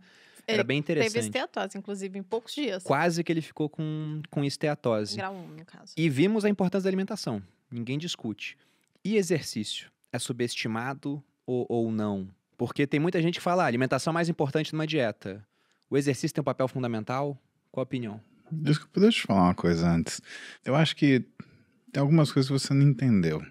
Afe, Então, mas isso, eu vou, isso eu vou falar pra publicamente. Você, você. Errou falar, tudo olha que só, você disse. Não, não, não, não errou nada. Não é isso. Eu assim, eu vou deixar você falar um pouco. Deixa eu te explicar uma coisa. Em primeiro lugar, Mu, você é Você linda. vai, você vai discordar dela? Porque a gente tem uma frase quando discorda da pessoa aqui. Não vai, ele vai elogiar Não? ela, Ah, já elogiar? percebi. Não, Então- eu então vou elogio. contar uma coisa pra ela, porque ela falou assim pra mim. Ela falou, ah, eu vou deixar você falar um pouco. Eu não É se casei com você eu- porque você é bonita, apesar de ser maravilhosa. Também não casei porque você é inteligente. Casei com você porque você brilha. Ai, meu quando Deus. Ele você veio. queria fazer brilha? uma- Esse brilho bate em mim. Se eu pudesse me ver no espelho, eu ia me ver um homem muito melhor do que eu sou. Então eu gosto muito de te ouvir falar. Seu E pra lindo. mim é uma satisfação te ver. Satisfação foi a primeira palavra que ele disse quando ele me conheceu. É verdade. é uma satisfação pra mim também, É meu amor. Mas eu, eu gosto de te ouvir falar também. Fala sobre exercício que você fala muito melhor do que eu. Eu faço, mas talvez falar, olha só, eu, eu enxergo as coisas, Bruno, meio ah, como se fosse um algoritmo. Eu acho que tem duas coisas importantes. Primeiro, quem é o indivíduo? E segundo, qual é a ação? Do indivíduo, você olha a identidade e o propósito. Da ação, você olha a função e a recorrência. Tanto na alimentação quanto no exercício físico, o que você vê hoje mais comum são pessoas que apresentam dissociações entre a identidade, entre o propósito, entre a função e a recorrência. Eu vou te dar dois exemplos que são fáceis da gente observar e que são exemplos profissionais, né? Pessoas que é, elas são até, de certa forma, dicotômicas à medida que elas têm estruturas de vida completamente diferentes. Vou te falar da Gabi Garcia, que é uma tremenda lutadora, né? E que ela só não ganhou que ela não competiu, né? E que durante uma fase da nossa, da nossa, do nosso acompanhamento, né? A gente, eu cuido dela tem, sei lá, acho que mais de 10 anos, ela precisava perder um determinado peso. Porque o esporte exigia, porque a situação exigia. E ela sempre sentava comigo e brigava e falava assim: Não, porque eu tô fazendo a dieta. Eu falei, Gabriel, você não tá fazendo a dieta. É óbvio que você não tá fazendo a dieta. Né? Aí um dia ela falou assim para mim: Porque eu não aguento. Eu chego domingo, eu quero fazer um quilo de macarrão e comer um quilo de macarrão. Eu falei assim: então vai chegar o dia, nesse domingo, que você vai sentar, assistir a TV, vendo uma menina que você podia vencer ela facilmente, mas você preferiu ficar comendo um quilo de macarrão. Porque é isso você agora. Esse é o teu propósito? A conversa foi muito mais longa, mas existem trechos que são particulares. Ela gravou essa conversa e ela fala para mim, Paulo, até hoje, às vezes eu pego essa conversa e eu escuto o que você me falou. De outro lado, tem um casal que eu cuido, que é o André e a Karina. A Karina ela compete fitness. E ultimamente ela ganhou tudo Todos. que foi, né? Todos. Tudo ela é que incrível, foi. ela é linda. E é uma pessoa, assim, no sentido é, é, é, de linda, de ser uma pessoa educada, Exato. de ser Ela uma é pessoa inteligente. é. E, e- e ela é extremamente capaz. E o André é um cara sensacional, mas ele não tá nem aí pro fitness. A, a Karina, simplesmente, ela dá o naço do sapato do André pra daí treinar. Né? Ela faz de tudo. E assim, ela já ganhou tudo que ela tinha que ganhar. Mas ela convive com o André. E o que que acontece? O que que é a satisfação do André? O André, a satisfação dele é abrir um vinho e sentar e tomar uma taça com a mulher dele. E eu me coloco no lugar do André e da Karina à medida que eu tenho um propósito físico, mas eu não abdico de tomar uma taça de vinho com a minha mulher. Então, o que que, por exemplo, a Gabi precisou aprender e o que que a Karina precisou aprender? A Gabi precisou aprender propósito. A Karina precisou aprender função. Então, em todos os momentos das nossas vidas, nós estamos discutindo muito internamente e muito verdadeiramente quem nós somos, o que nós queremos, como faremos isso. E isso é importante porque isso dá razão ao quê? Aquilo que é a nossa vida. O que que é a nossa vida? É a recorrência com que a gente faz isso. Quando a gente fala que o segredo do resultado e que a motivação ela vem da consistência, na verdade, a gente fala do grande entendimento que você tem de quem é você, o que você quer e como você vai atingir. E por isso Malu vai todo dia. Porque É, isso talvez, já em algum Malu. determinado momento, tenha se tornado sua identidade. É. E o exercício para você, que ele é um exercício, vai, extenuante, para outras pessoas seriam, para outras pessoas não seriam, mas para você ele está na medida exata. O que a gente olha quando vai tratar do que são Eu formas falando que físicas? treino bem, agora eu me toquei que o Muzi treina. um- lida com um monte de. Comparado a mim, comparado a mim, a gente tava menos. numa Eu- conversa- Eu treino bem menos que eles. Não, mas comparado a mim, você aqui. treina a intensidade total. Pronto. Antigamente, o que a gente falava? Train harder. Hoje a gente fala train smarter. Então importa não aquilo que você está fazendo, mas a razão pela qual você Sim, faz. E Completamente. isso é importante você entender no quesito identidade, porque o exercício ele tem que refletir quem você é. E quem você quer ser também, né? Eu falo para os meus pacientes o seguinte: o que, que é melhor para você? Uma vida destinada para o teu físico ou um físico que serve para a tua vida? E é essa pergunta, quando eles sabem me responder, que a gente trabalha. O que, que é o, o- o lidar com o paciente numa situação muito específica de fitness, aquele que não vai competir? É trazer para ele um físico, primeiro, que ele goste, Sim. Segundo, que ele sustente. E terceiro, que ao longo da vida faça bem para ele, porque aí a gente está falando de recorrência. Então a gente lida com detalhe. Né? Você estava falando para mim que você treina, para nós, que você treina superior num dia, aí num dia você treina inferior de um lado, aí um dia você treina inferior do outro. Mas por que, que você treina assim? Porque a minha personal divide. Ótimo. Então, E ela é obediente e acredita no Não, profissional. porque eu quero. Muito bem. Na verdade, eu, te- eu quero modelar o meu corpo. Eu sei que eu tenho que construir músculos agora. Eu sempre eu tenho essa frase que eu falo, gente. Ir para musculação significa envelhecer com saúde, porque lá no Perfeito. futuro, quem vai levantar da privada sozinho vai ser quem construiu músculos agora e quem cuidou da saúde agora. Quando a gente é jovem, obviamente, nunca é tarde, né? Sempre dá. Mas, é, porque senão É uma- o, povo- é um os- investimento. o pessoal com 40 É, anos já um começa. É um- "Ai, meu mas Deus é um do céu", investimento, Sempre é. dá tempo. Então você me perdoa agora porque você levemente provocativo, que é uma coisa que eu faço nas minhas redes sociais. Tem três coisas que eu faço na minha rede social. Primeiro, eu tento humanizar sem incomodar. Porque não adianta eu ficar parecendo um super-homem. As pessoas vão olhar para mim não como alguma coisa que elas podem fazer. Elas vão olhar para mim como uma coisa que elas nunca conseguirão. E isso não é o objetivo de uma rede Sim. social. Mas tem Segundo. sido, né? infelizmente. Segundo, né, provocar, mas sem ofender. Sim. Porque você precisa ser provocativo para tirar uma pessoa daquilo que é a zona, de, zona conforto. conforto. E terceiro, motivar, mas sem iludir. Porque quando você ilude uma pessoa falando que ela vai conseguir tudo de qualquer jeito, a primeira dificuldade que ela encontrar, ela vai se sentir derrotada. E não é porque você perdeu uma batalha, que você perdeu a guerra. Falando do nosso EB. Primeiro, de onde vem a beleza feminina? Como você reconhece aquilo que a gente chama de identidade visual do gênero? Aí você, se você perguntar a minha eu beleza, quero ela saber, é totalmente. não, quero saber como você reconhece Ah, eu beleza não feminina. consigo. Eu No não- geral, Quando você Não. olha uma mulher, primeira coisa que você Uma mulher identifica. atlética. Eu quero que você identifique uma mulher para mim. Identifique uma Como mulher. assim? Identificar o que é uma mulher. Identifica o que é uma mulher. Viu uma Quando você mulher. olha uma como mulher, você sabe como que ela é uma mulher? Você é viu a silhueta de uma mulher. Como você Ah, sabe sim, que é uma mulher. Tem, ela tem. Ah, eu dei uma ajuda pra. Não, você Qualquer não coisa eu Quer passo aqui por baixo da mesa. pra- Mulher, não é uma. É um cartel. você entendeu? Você junta duas Arianas, Você se juntar três, eu faço. Exato, isso que eu ia falar. Entendeu? Qualquer não, coisa, não é um cartel. As Arianas têm uma gangue internacional muito unida. É a GIA. Financiamento coletivo. É, A é gente montou esse GIA. roteiro há dois meses. É a Aquelas mentiras. É a Internacional das Arianas. Então, na verdade, não existe esse negócio de é, maçonaria, Não. Illuminati. Existe um monte de Mas Ariana que fica escondida em algum lugar, assim, elas fazem reuniões secretas, né? E elas têm uma comunicação Wi-Fi. Que nem, Mas eu, é nem A você Roberta tem percebe. antecedente criminal também? Né? Ah! A Malu, não. Não, que eu né? saiba. Isso é uma brincadeira da- com a nossa audiência que o Bruno fala que eu fui presa. E o pessoal acredita, Ai, inclusive, se botar. Malu Perini, já foi, aí Mentira, aparece O presa. presa. Google- o Google De tanto que o Bruno faz essa Mas piada. a- a- vou deixar claro, Malu nunca foi preso, faltaram provas. eu Ninguém nunca seria presa. Mas- Mas prossiga, música, por A favor. Roberta te contou, mas a gente Sobre a reconhece que um indivíduo, homem, mulher, a primeira coisa é a silhueta. Aham. Agora, você sabe reconhecer sua silhueta?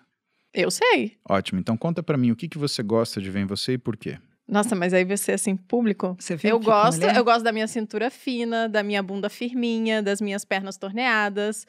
Eu gosto, hoje em dia, eu gosto dos meus seios. Eu gosto, de- na verdade, eu gosto de quase tudo em mim. Ótimo. Eu, Acho eu, que eu maravilha. assino embaixo. aí, tá bem, tá bem eu legal. tô bem, eu tô bem. Excelente. O que que você mudaria em você caso você pudesse? Hoje em dia, qua- Isso. nada praticamente.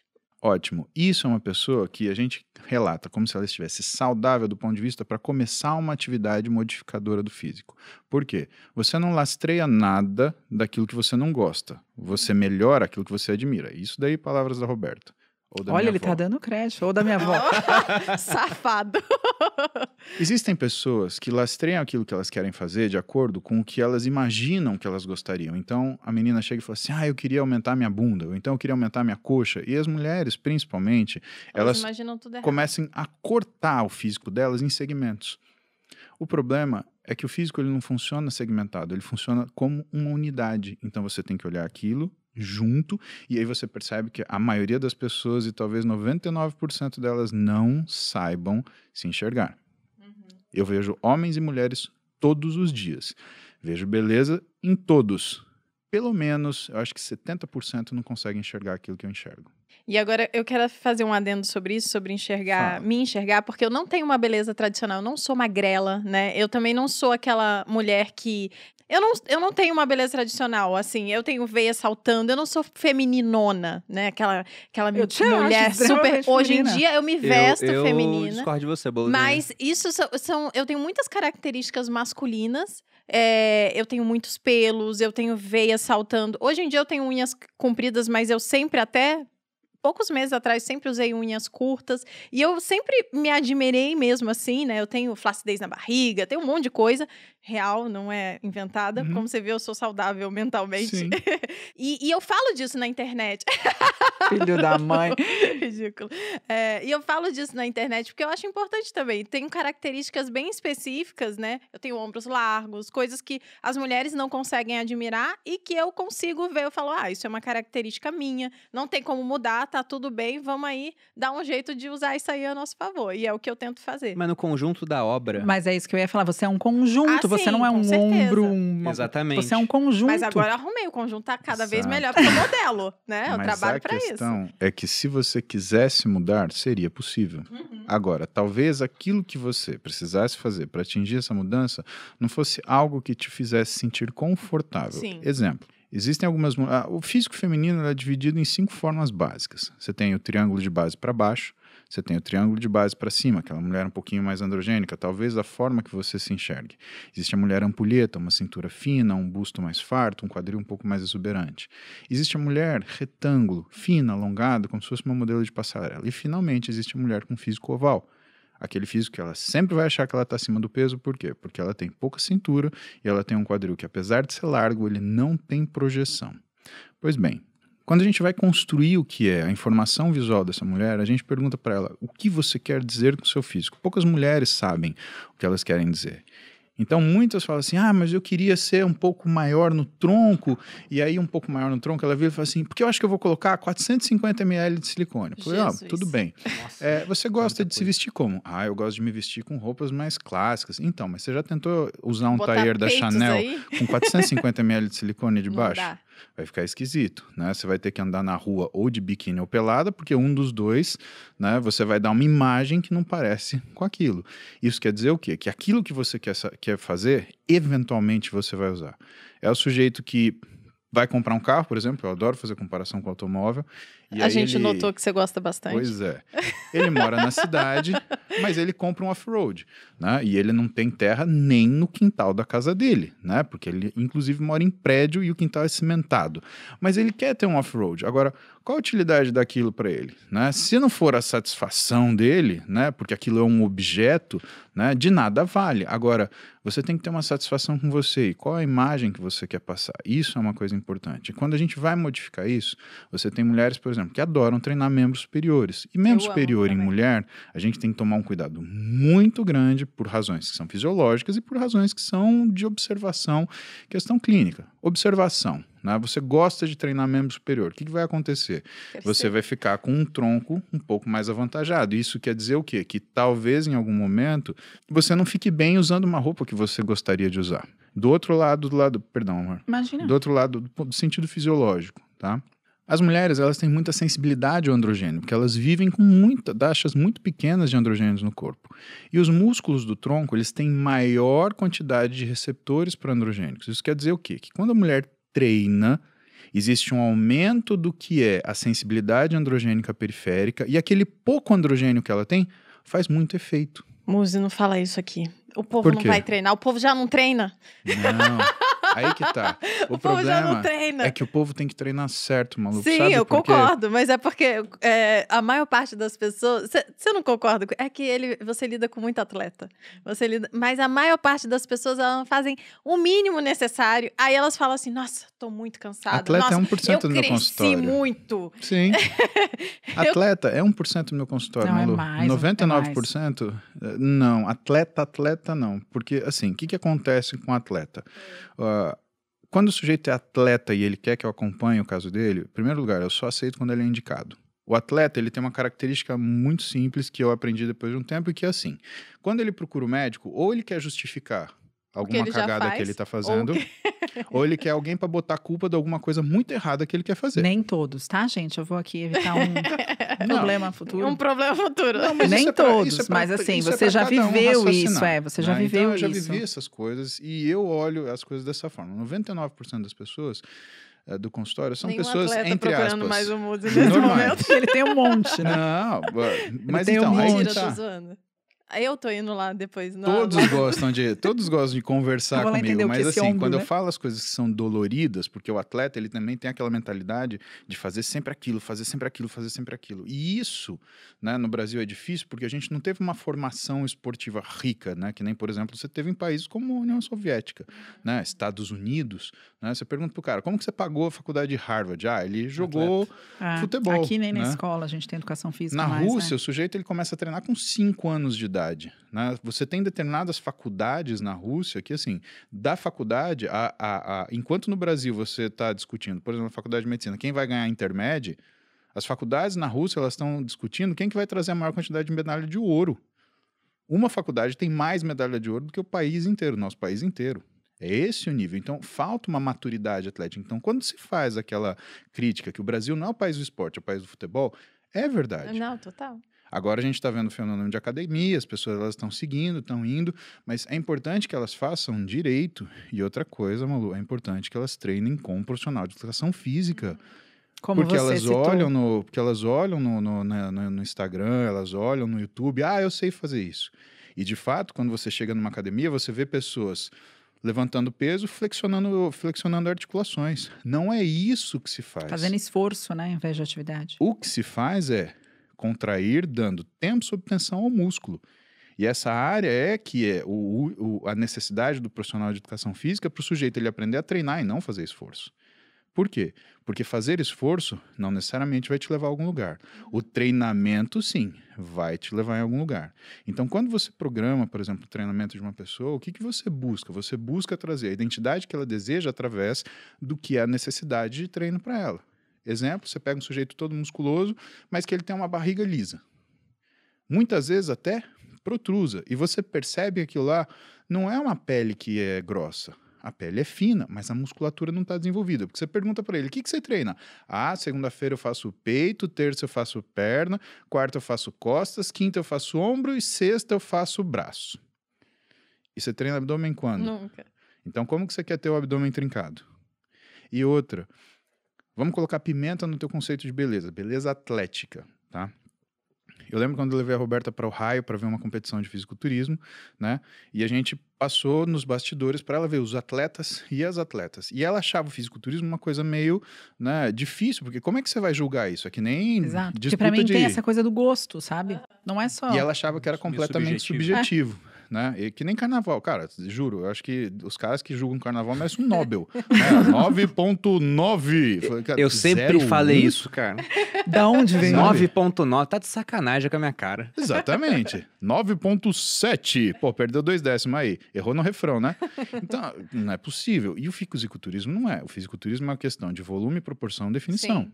Então, eu sentei com ela, contei isso, eu falei, olha, né? Porque às vezes a gente tem até vergonha de olhar. Não, isso é um físico humano, né? Deus fez, perfeito. Olha, né? É, é simples. Ela falou o primeiro, segundo, terceiro das três principais categorias e acertou. Você acertou? Sou boa nisso. Olha. A única Eu coisa é que gosto quando... muito de fisiculturista. É Eu- muito eu gosto legal. muito. A única coisa que assim, a gente estava num, num, num estádio, tinha 6.500 pessoas, né? 6.500 americanos, né? E quando o Eduardo Corrêa, que é o nosso amigo, ele subiu para competir, levanta só a Roberta Carbonera e vai, Edu! Eu falei, Mas "Ah, posso te contar o que aconteceu Amor, depois? Cinco anos é depois eu tava Palmeiras. lá e a hora que o Edu entrou, tinha mais de 150 de pé falando vai, Edu. Tá vendo? Pode perguntar Então, mas pro Edu. naquela Ela época era só nós, legião. coração. É Tem isso, um time. Claro, torcida organizada no fisiculturismo. Precisava disso. Então tá aqui a nota, Roberta Carbonari iniciou torcidas organizadas no fisiculturismo, fisiculturismo. mais ou menos em Lá em 2010. Vegas. Né? Nossa, Muito chique. bom. E Não, também o raio, a mano. primeira Foi o briga de torcida. Também, a primeira briga de torcida. isso. Exatamente. A Conce- a Ariana ainda, nossa senhora, você não precisa nem tacar a bomba. A gente infiltra uma pessoa na outra torcida. Mentira. Só É pra ter a terrível. treta, né? E aí, o que, que acontece? Quando você tem essa noção de que é forma, de como você vai manipular isso, você percebe que a pessoa não quer fazer. Então, você fala pro sujeito, fulano, mas teu treinador não te dá treino. Ah, ele dá, mas nunca dá tempo. Falei, mas é o mais importante. Por quê? Porque a beleza atlética, além de ser a harmonia do que você está vendo, é uma coisa chamada informação visual. É a diferença. Por que que... Eu acho que você não, não teve essa experiência, por exemplo, com o Bruno, mas eu já tive fase que eu tava muito pesado. Então, o que que acontece? Mas não, Não. igual a sua fase pesada. Bem diferente. né? Mas eu tive fase que eu tava muito pesado. E assim, quando você tá mais pesado, com uma dieta com mais caloria, é mais gostoso treinar, porque você tem mais energia, você recupera melhor, Seus você não tem músculos dor. estão cheios de glicogênio. né? Exatamente. Se você quiser fazer uma série a mais, você faz. E pro meu caso, isso é importante porque eu gosto de treinar. E, e eu gosto de separar os pedacinhos. Acho que eu vou treinar um pouquinho de posterior de ombro agora. Pá, pá, pá, eu faço ali. Quando você está numa fase de restrição, não de restrição calórica absoluta, mas você está trabalhando com menos caloria do que você gostaria, o treino ele é mais difícil. Uhum. né? E a Pois bem. recuperação também. E a Roberta ela falava assim: "Não, mas você tá grande, agora você não tá bonito". O que que ela tava Ai, falando gente, pra não mim? era bem assim. Não, O eu que que ela tá falando- Mas eu falo pro Bruno falo também, fofamente você tá essa frase. gordo, amor. É melhor... Não, mas você sabe, mas você sabe que por quê? Mas você sabe por É que, que eu falei? fácil, assim. Mas é porque o Bruno não quer ficar... Ele não quer ganhar músculos. É, a Malu, ela, é- ela, é- ela sabe que eu sou leonino, né? Que E eu aí ligo ela pra vai no- imagem, então ela segura um Dá pouco uma- assim. Uhum. Eu cheguei pra ela uma vez e, e eu tava me achando meio gordo e falei, amor, eu tô gordo? Ela, não tá gordo, mas tá quase. Tá Fofíssima. é quase o 9.9 da Qual? da edição, Quase um né? 9.9. Não, mas pra ele o que eu falei foi porque ele tava nesse lance de, não, eu tenho que comer pra crescer, pra crescer. E realmente, comer pra crescer do Paulo é eu trabalhar em dois empregos pra fazer mercado. Porque você imagina a quantidade de comida, você entendeu? Porque ele é muito grande. É nesse nível real. Isso já aconteceu na minha vida. Digo de passagem que aos 27, 28 anos foi o que eu fiz. Eu fui para outro emprego, porque a hora que eu chamei ele para morar no meu apartamento, eu falei: onde mora um, mora dois, onde come um, come dois. Só que Onde come um, come 15. 22. Cara, a hora que eu fui fazer mercado, acabou na mesma semana. Eu falei: era do mês. Eu comprei pro mês, amor. Muito bom. E acabou. Então, quando eu falei, eu falei, não precisa ficar. Você tá ficando muito grande, mas é tão bonito quando você tá menorzinho, sabe? E aí ele respondeu. Mas o que, que ela está olhando? O que ela está olhando é a quantidade de informação visual. E realmente, o que, que acontece? Você, get- você vai carried away, porque é gostoso treinar, você se recupera rápido, você tá com uma alimentação mais farta, você dorme melhor, né? E você se sente mais disposto para fazer as coisas. Na, na- eu não fiquei com obesidade, É, sobre- nada disso. Não, é, né? foi. Não foi, tem- foi massa. Esquece é. esse negócio de, de off pra mim. O cara que não é atleta fala, ah, tô em off. Não, você tá em never. Né? Parou. né? Vamos até o João Rio. Então, não é nada a ver. Mas eu tava de um jeito pesado que a minha definição, ela começou a sumir. E o que, que eu percebi? Eu percebi que ela estava de olho naquilo que era a parte né, do, do diferencial do, Do sujeito que contorno, treina, que é o né? quê? É ter informação visual. Então, quando você pega uma pessoa e que você compromete a quantidade de informação visual, que foi o que eu sentei para ela e expliquei, lá em Ohio, eu falei, olha o que é a definição. A definição não é simplesmente o que é a, a, a espessura da pele. É a harmonia dos músculos, é a proporção entre espessura de pele e espessura de músculo, é o quanto você vê o arredondamento do músculo, é quanto você vê a muscularidade do indivíduo, ou seja, quanto de informação visual você tem. né? E é isso que é uma das coisas que a gente trabalha. Você falou do, do Bruno, por exemplo. Bruno, a gente não precisa trabalhar tamanho, mas a gente trabalha muscularidade, que é essa sensação de conseguir enxergar o músculo. E muitas, muito poucas pessoas, elas querem trabalhar os segmentos que são necessários para criar isso daí. Porque, por exemplo, para você valorizar um atleta de fitness, uma das coisas que você precisa é ter um abdômen mais trabalhado. Então não adianta nada você ter aquele 60 de braço, mas se você tiver um abdômen flácido com a musculatura, sem demonstrar o que é a espessura do reto abdominal, sem ter um transverso do abdômen potente que vai fechar e amarrar a sua cintura, 90% do trabalho foi porque todo mundo vai ficar olhando naquele abdômen não trabalhado e ninguém vai olhar no resto que está super trabalhado. Então, o físico equilibrado, ele não tem áreas que o americano chama de underdeveloped, né? não, não tem essa palavra, é subdesenvolvida, né? Ele é todo equilibrado. E ainda as pessoas, elas olham os meninos como se eles fossem um braço, como se eles fossem, vai, um peitoral, e não é assim. A gente olha pessoas que têm físicos maravilhosos e que não têm o mesmo nível de definição, por exemplo, num atleta. Mas você fala, poxa, isso me agrada mais do que aquele atleta. Para mim é mais difícil chegar naquilo do que no do atleta. E eles têm razão. Então, muitas vezes, Malu, as pessoas elas não se sentem confortáveis em abandonar o que é os paradigmas delas. Por exemplo, ah, eu, eu tenho que treinar menos braço para treinar abdômen. Ah, eu tenho que treinar menos peito para treinar abdômen. Não, não vou, vou continuar treinando peito. E o fato é que muitas vezes, do ponto de vista de treinamento, esses paradigmas eles funcionam como se fossem fatores limitantes. Isso é uma das outras coisas que Sim. vem com maturidade atlética. Sim. Vou te dar um exemplo. Eu estava com uma quantidade de treino, eu fui aumentando a quantidade de treino de braço, porque eu tenho um tronco que, se eu deixar sair da proporção do meu braço, né, fica estranho. Então eu sempre tenho uma quantidade de braço que é proporcional ao que eu tenho de largura de pescoço, largura de panturrilha, porque aquilo visualmente ele encaixa, tá? Só que eu cheguei numa situação onde eu estava treinando 60 séries de braço por semana. 60 séries de braço por semana é um caminhão de série. Eu que o digo. E aí o que, que a gente tem que o fazer? tempo que ele ficava É. treinando. Eu tava treinando duas horas, horas e e- vinte para conseguir dar conta disso, duas horas e meia. Não tem corpo que aguenta isso durante muito tempo, aguenta um período. E né? você aí treinando meia hora, falando, ai, fiz muito. Não, chega, faz uma série de bíceps e faz 30 de WhatsApp e fala, ah, já deu horário, tchau. 30 30 WhatsApp. de... e quatro de Instagram. Né? Vai fazer um post aqui, tá pago. Uh, tá devendo pra quem? Né? Essa é a primeira pergunta. Então, eu tive que fazer uma coisa, por exemplo, tem, tem paciente meu que não consegue nem imaginar. Eu fiquei cinco semanas sem treinar braço. Cinco semanas.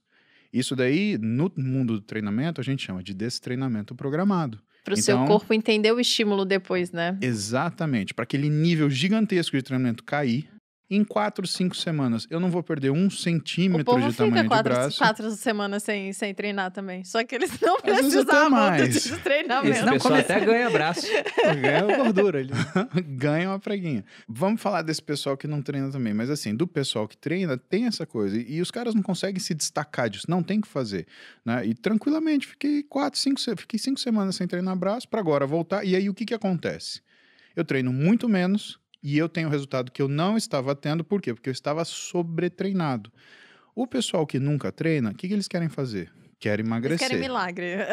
É, vamos apelar menos pra religião, né? Porque nem milagre faz isso, né? Porque se Deus É. pudesse olhar e falasse, ele ia falar, filho, você tá tão errado na Tá sua vida tipo que... aquele meme, né? Só Deus Né? pode julgar. Ele tem uma Não, exatamente. foto- É capaz o diabo subir do lado dele e falar, Você viu Esse quando daí, você perguntou se ele ainda era do isso. fisiculturismo, que ele não te respondeu, você percebeu o quanto ele ainda Sim. é, né? O quanto ele ainda, quando ele fala de atividade Mas não física, sai, isso não, não sai. tem como. Eu É, falo, Por isso o que eu Paulo, gosto muito ele do fisiculturismo. É, Eu- o Paulo, eu- ele é atleta, né? Eu conheci o Paulo com 13 anos, atleta, antes de conhecer o Paulo médico. E sendo médico, ele nunca deixou de atleta. viver como um atleta, entende?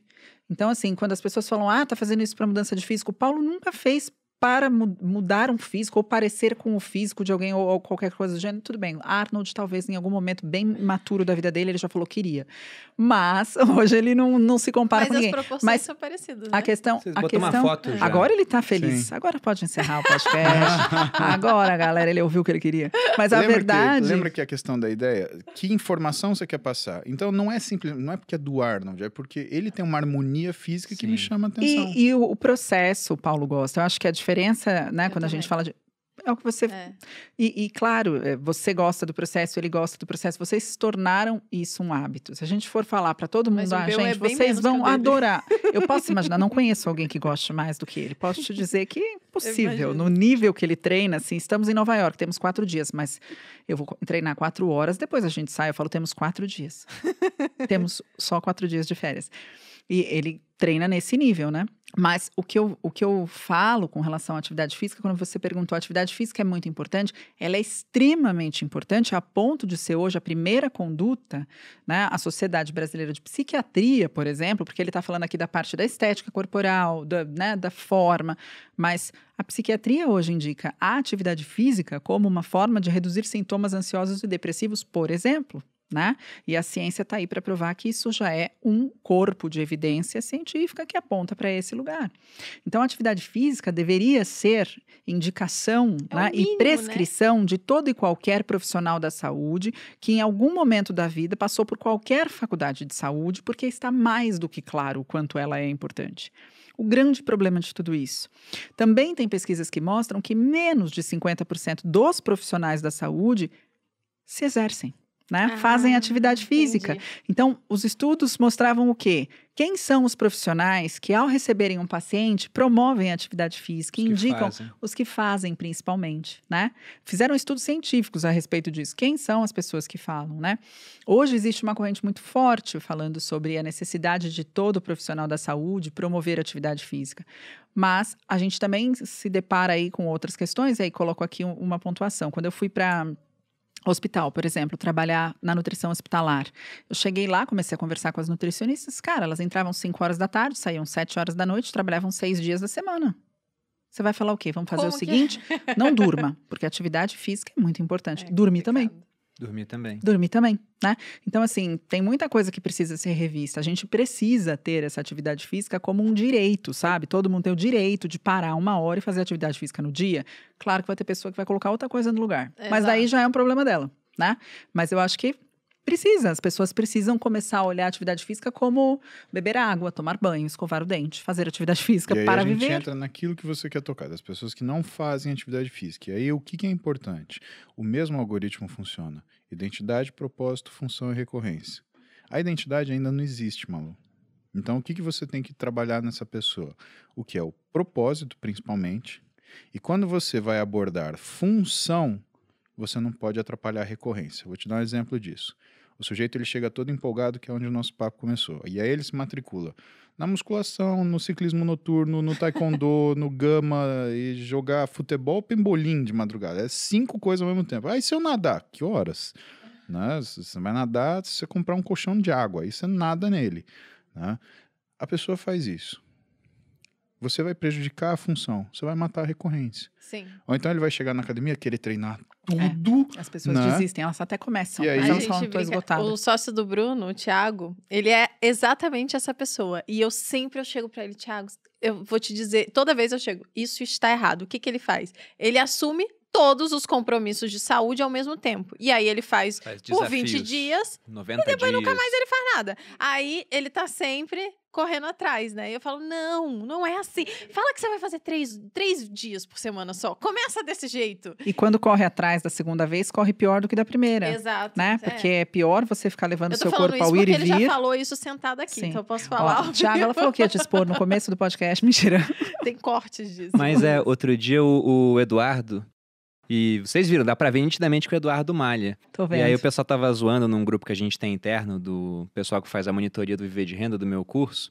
E aí o, o Daniel mandou, não, vou fazer aqui 60 dias de treino seguidos. E o Eduardo falou, cara, não é 60 dias de treino seguidos, né? Esse, esse tiro de intensidade. São 10 anos com recorrência. pô. Exatamente. Aí você constrói um 10 bom físico, mantém. Perfeito. A É, alimentação, Warren por isso que você Buffett, fala. Quando ele- você falou, tô Buffett fazendo minha poupança. Você tá Fala. fazendo mesmo. É basicamente o mesmo raciocínio. Warren É. Buffett fala, todo investimento a longo prazo é bom. Nós estamos falando pra caramba, já acho que já passou Eu só tenho, horas, eu só amor? tenho mais um ponto, acho que vai dar duas agora. Que você tocou na questão do sono. E a Malu, como ela já falou aqui, ela adora fisiculturismo. E ela me fez gostar também, porque a vida Eu do fisiculturista é uma mesmo. vida de sacerdócio. Você pô. tem que ir pra Vegas gritar comigo. É, porque Eu tem. você. Vamos, A que vem. competição é só o coroamento ali, mas o É. cara, ele não vai malhar da noite pro dia e ficar Isso. gigante, a alimentação é toda regrada. Então, é um sacerdócio. Eu gosto muito da história do, do Eugene Sandow, né? Sim. Uhum. É muito bacana. E a Malu me mostrou um podcast que você gravou, acho que era um podcast com o Caio Botura. Ah, é muito Sim. bom lembrar disso, amor. A gente encontrou uma vez o Caio no shopping, eu fui correndo atrás do Caio tirar foto com ele, porque, Porque a Malu era eu sou fã. Mentira! Então você tem que ir pra. Ó, ela- já- e ela tava no Inclusive, eu sou sua fã também, mas eu tô aqui fingindo costume. Ela tava no banheiro na hora, eu vi o Caio saindo, e falei, Caio, tira uma foto aqui, não sei o quê. E assim que a gente conheceu o Caio, Como né? você a gente, a gente viu? conversa de vez em quando. É, a gente já ouviu o podcast seu. É, e eu queria chegar num ponto. Você É tava verdade, falando tinha com ele disso, sobre treino, você tem uma rotina de treino, tudo, acorda cedo, tem Ó, uma rotina de trabalho uns muito pesada. quatro anos, tá? É, Ou faz cinco. tempo, faz tempo. Eu não sei se faz tudo isso, mas já faz tempo. Então você falou, cara, acordo cedo, trabalho pra caramba, eu treino. E aí vocês tiraram um tempo de férias. E aí você nas férias dormiu mais e ganhou não sei quantos quilos a mais de Sim. massa. Bahia. Olha, vocês acompanham mesmo? Você acompanha É, mesmo. rapaz. Então, foi engraçado, foi Bahia, porque como eu dormi mais, chegou no final da semana, eu tinha ganhado 10 quilos. 10 quilos. E a Roberta falou assim: o que que você tá tomando? Eu falei assim: bom, só se for pó de pilim-pim-pim, né? Porque em 10 Porque lá em quilos, casa não em entra. 7 dias ganhar 10 quilos, né?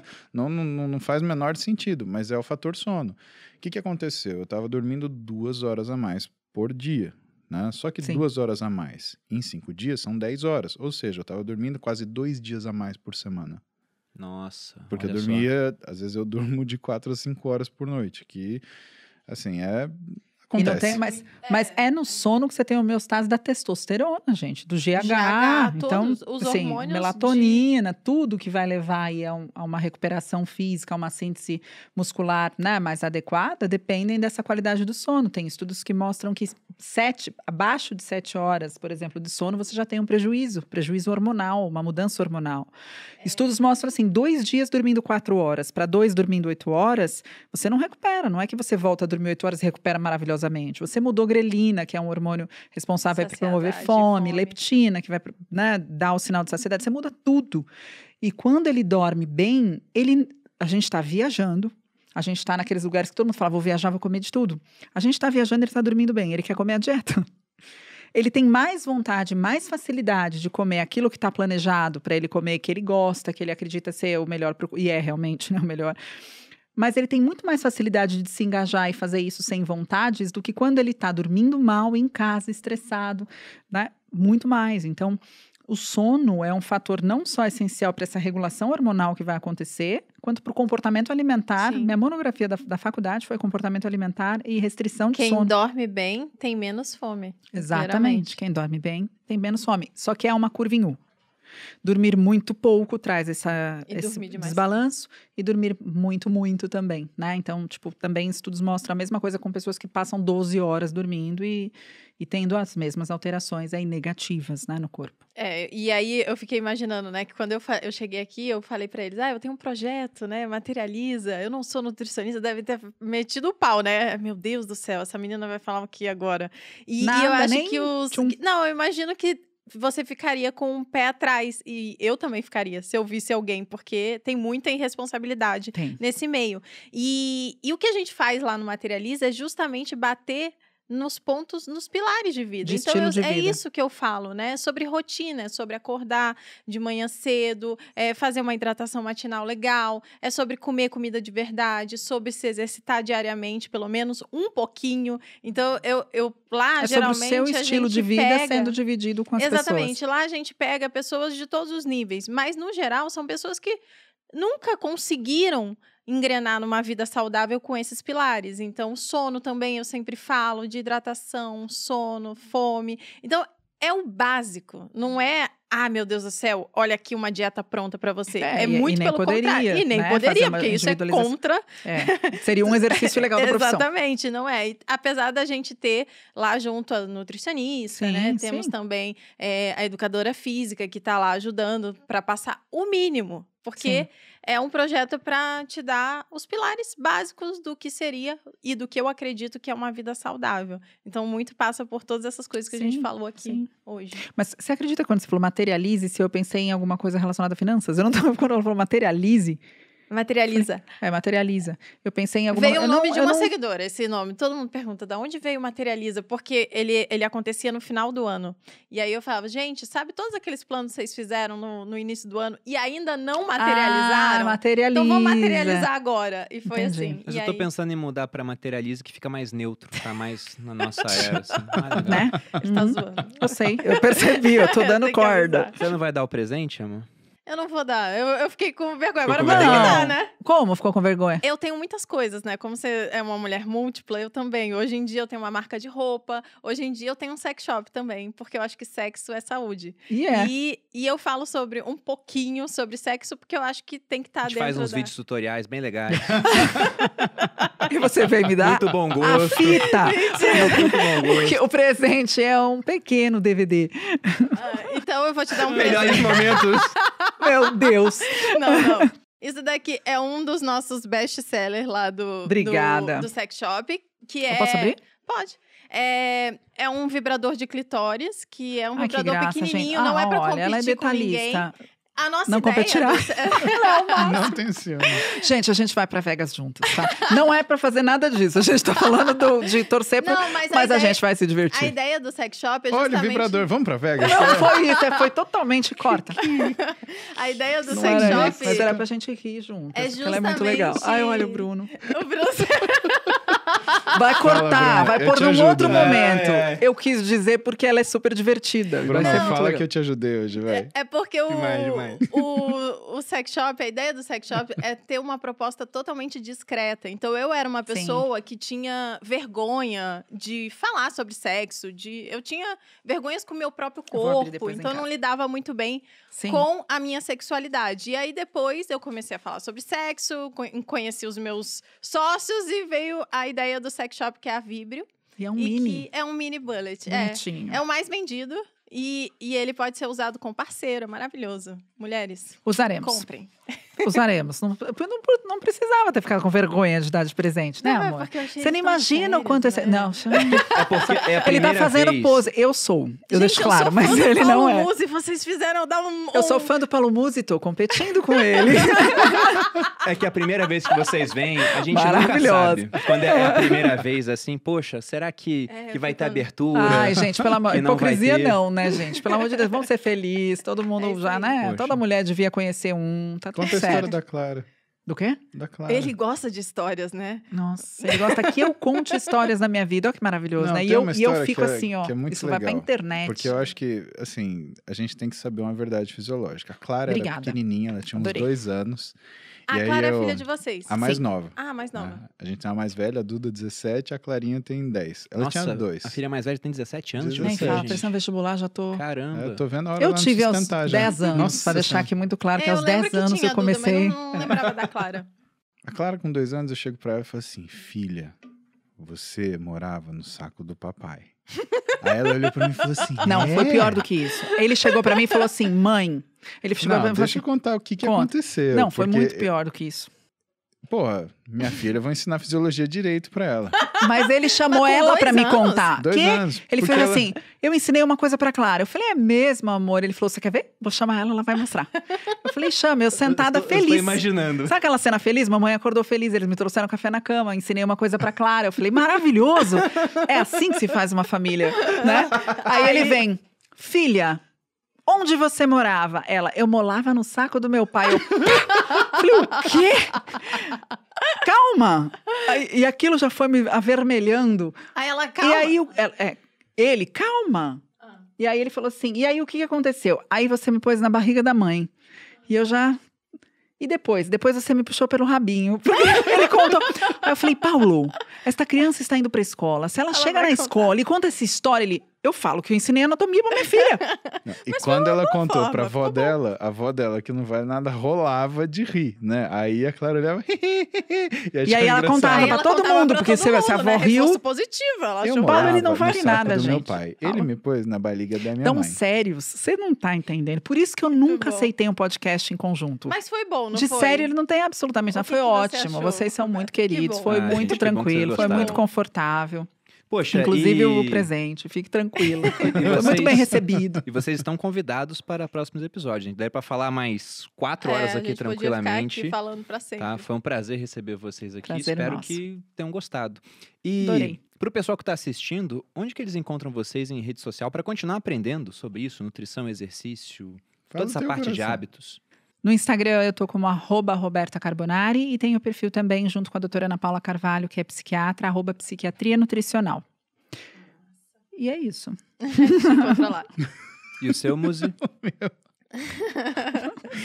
Pra irritar a Roberta, é o arroba Paulo Musi. Pronto, só isso. E no YouTube Tem também, YouTube Paulo também. Musi. Onde estão as lives? Porque Ah, aí fica vamos fácil pro pessoal procurar por assunto, né? Que Ah, o é. Instagram é ruim pra indexar, o YouTube faz isso muito bem. Exatamente. É, inclusive eu falei pra ele sobre hábitos, né? Ele é sinistro, porque todo dia de manhã tá ele lá na, em cima da bike fazendo Você faz uma live live. todo dia? Todo dia. Todo dia. Todo dia. Caramba. Tem um número de qual tá? 300 e...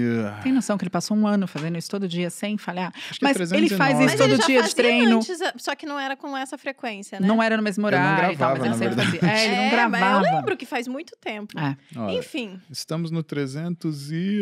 Não, no YouTube tá nesse número, mas ela, ela tem razão. é, Faz mais de um tempo. ano que você É. faz isso. Muzi, você vai discutir com a sua fã? Exato, 308. ela assiste. ela sabe, ela lembra da primeira live. Eu não, a primeira eu não lembro. Eu mas nem eu. lembro que ele faz Fica tranquila, nem Caramba, eu. mas já tá na 300 e pouco. Eu fui É. olhar quantos vídeos a gente tem no canal dos sócios aqui. Podcasts a gente tem menos de 50 ainda, né? Mas tem os cortes. Estamos com 270 vídeos só de live. Você Vamos conversar, vamos investir nesse menino. Jesus amado. 300. Vamos investir nesse menino. Caramba. Porque a produção de, de conteúdo. Sim, gente, vocês podem me encontrar também no arroba Maluperini ou todas as quintas-feiras aqui nos Sócios. E lembrando que o Materializa está aberto nesse momento para o nosso primeiro projeto do ano. Toda quinta-feira, meio-dia, sai é, os Sócios novo. Quando, tá, quando não é ao vivo, também, às seis da manhã, vocês já podem começar o card do dia aí com todos os streamings de áudio. E vocês me encontram aqui no Sócio nas quintas-feiras, mas também no canal do YouTube Você Mais Rico, vídeos todas as segundas e quartas. E vou lembrar que no dia 10 de janeiro vai abrir a inscrição da 16ª turma do Viver de Renda, a minha turma de educação financeira, um curso para você aprender como é que funciona o mercado tradicional aqui no Brasil, renda fixa, renda variável, também o mercado americano, a parte de investimentos direto no exterior, parte de criptomoedas a gente vê Bitcoin e também uma parte voltada para empreendedorismo, porque afinal foi o que mudou a nossa vida no final das contas, né? Empreender pela internet. Aí é arroba Bruno underline Perini. Você não Isso, falou no né? Instagram, Bruno Underline Perini. Aos nossos convidados, novamente, muito obrigado. Muito Obrigada a Obrigada, vocês adorei. pelo convite. Adorei Pessoal, também. espero que tenham gostado. Um grande abraço e até a próxima. Beijos.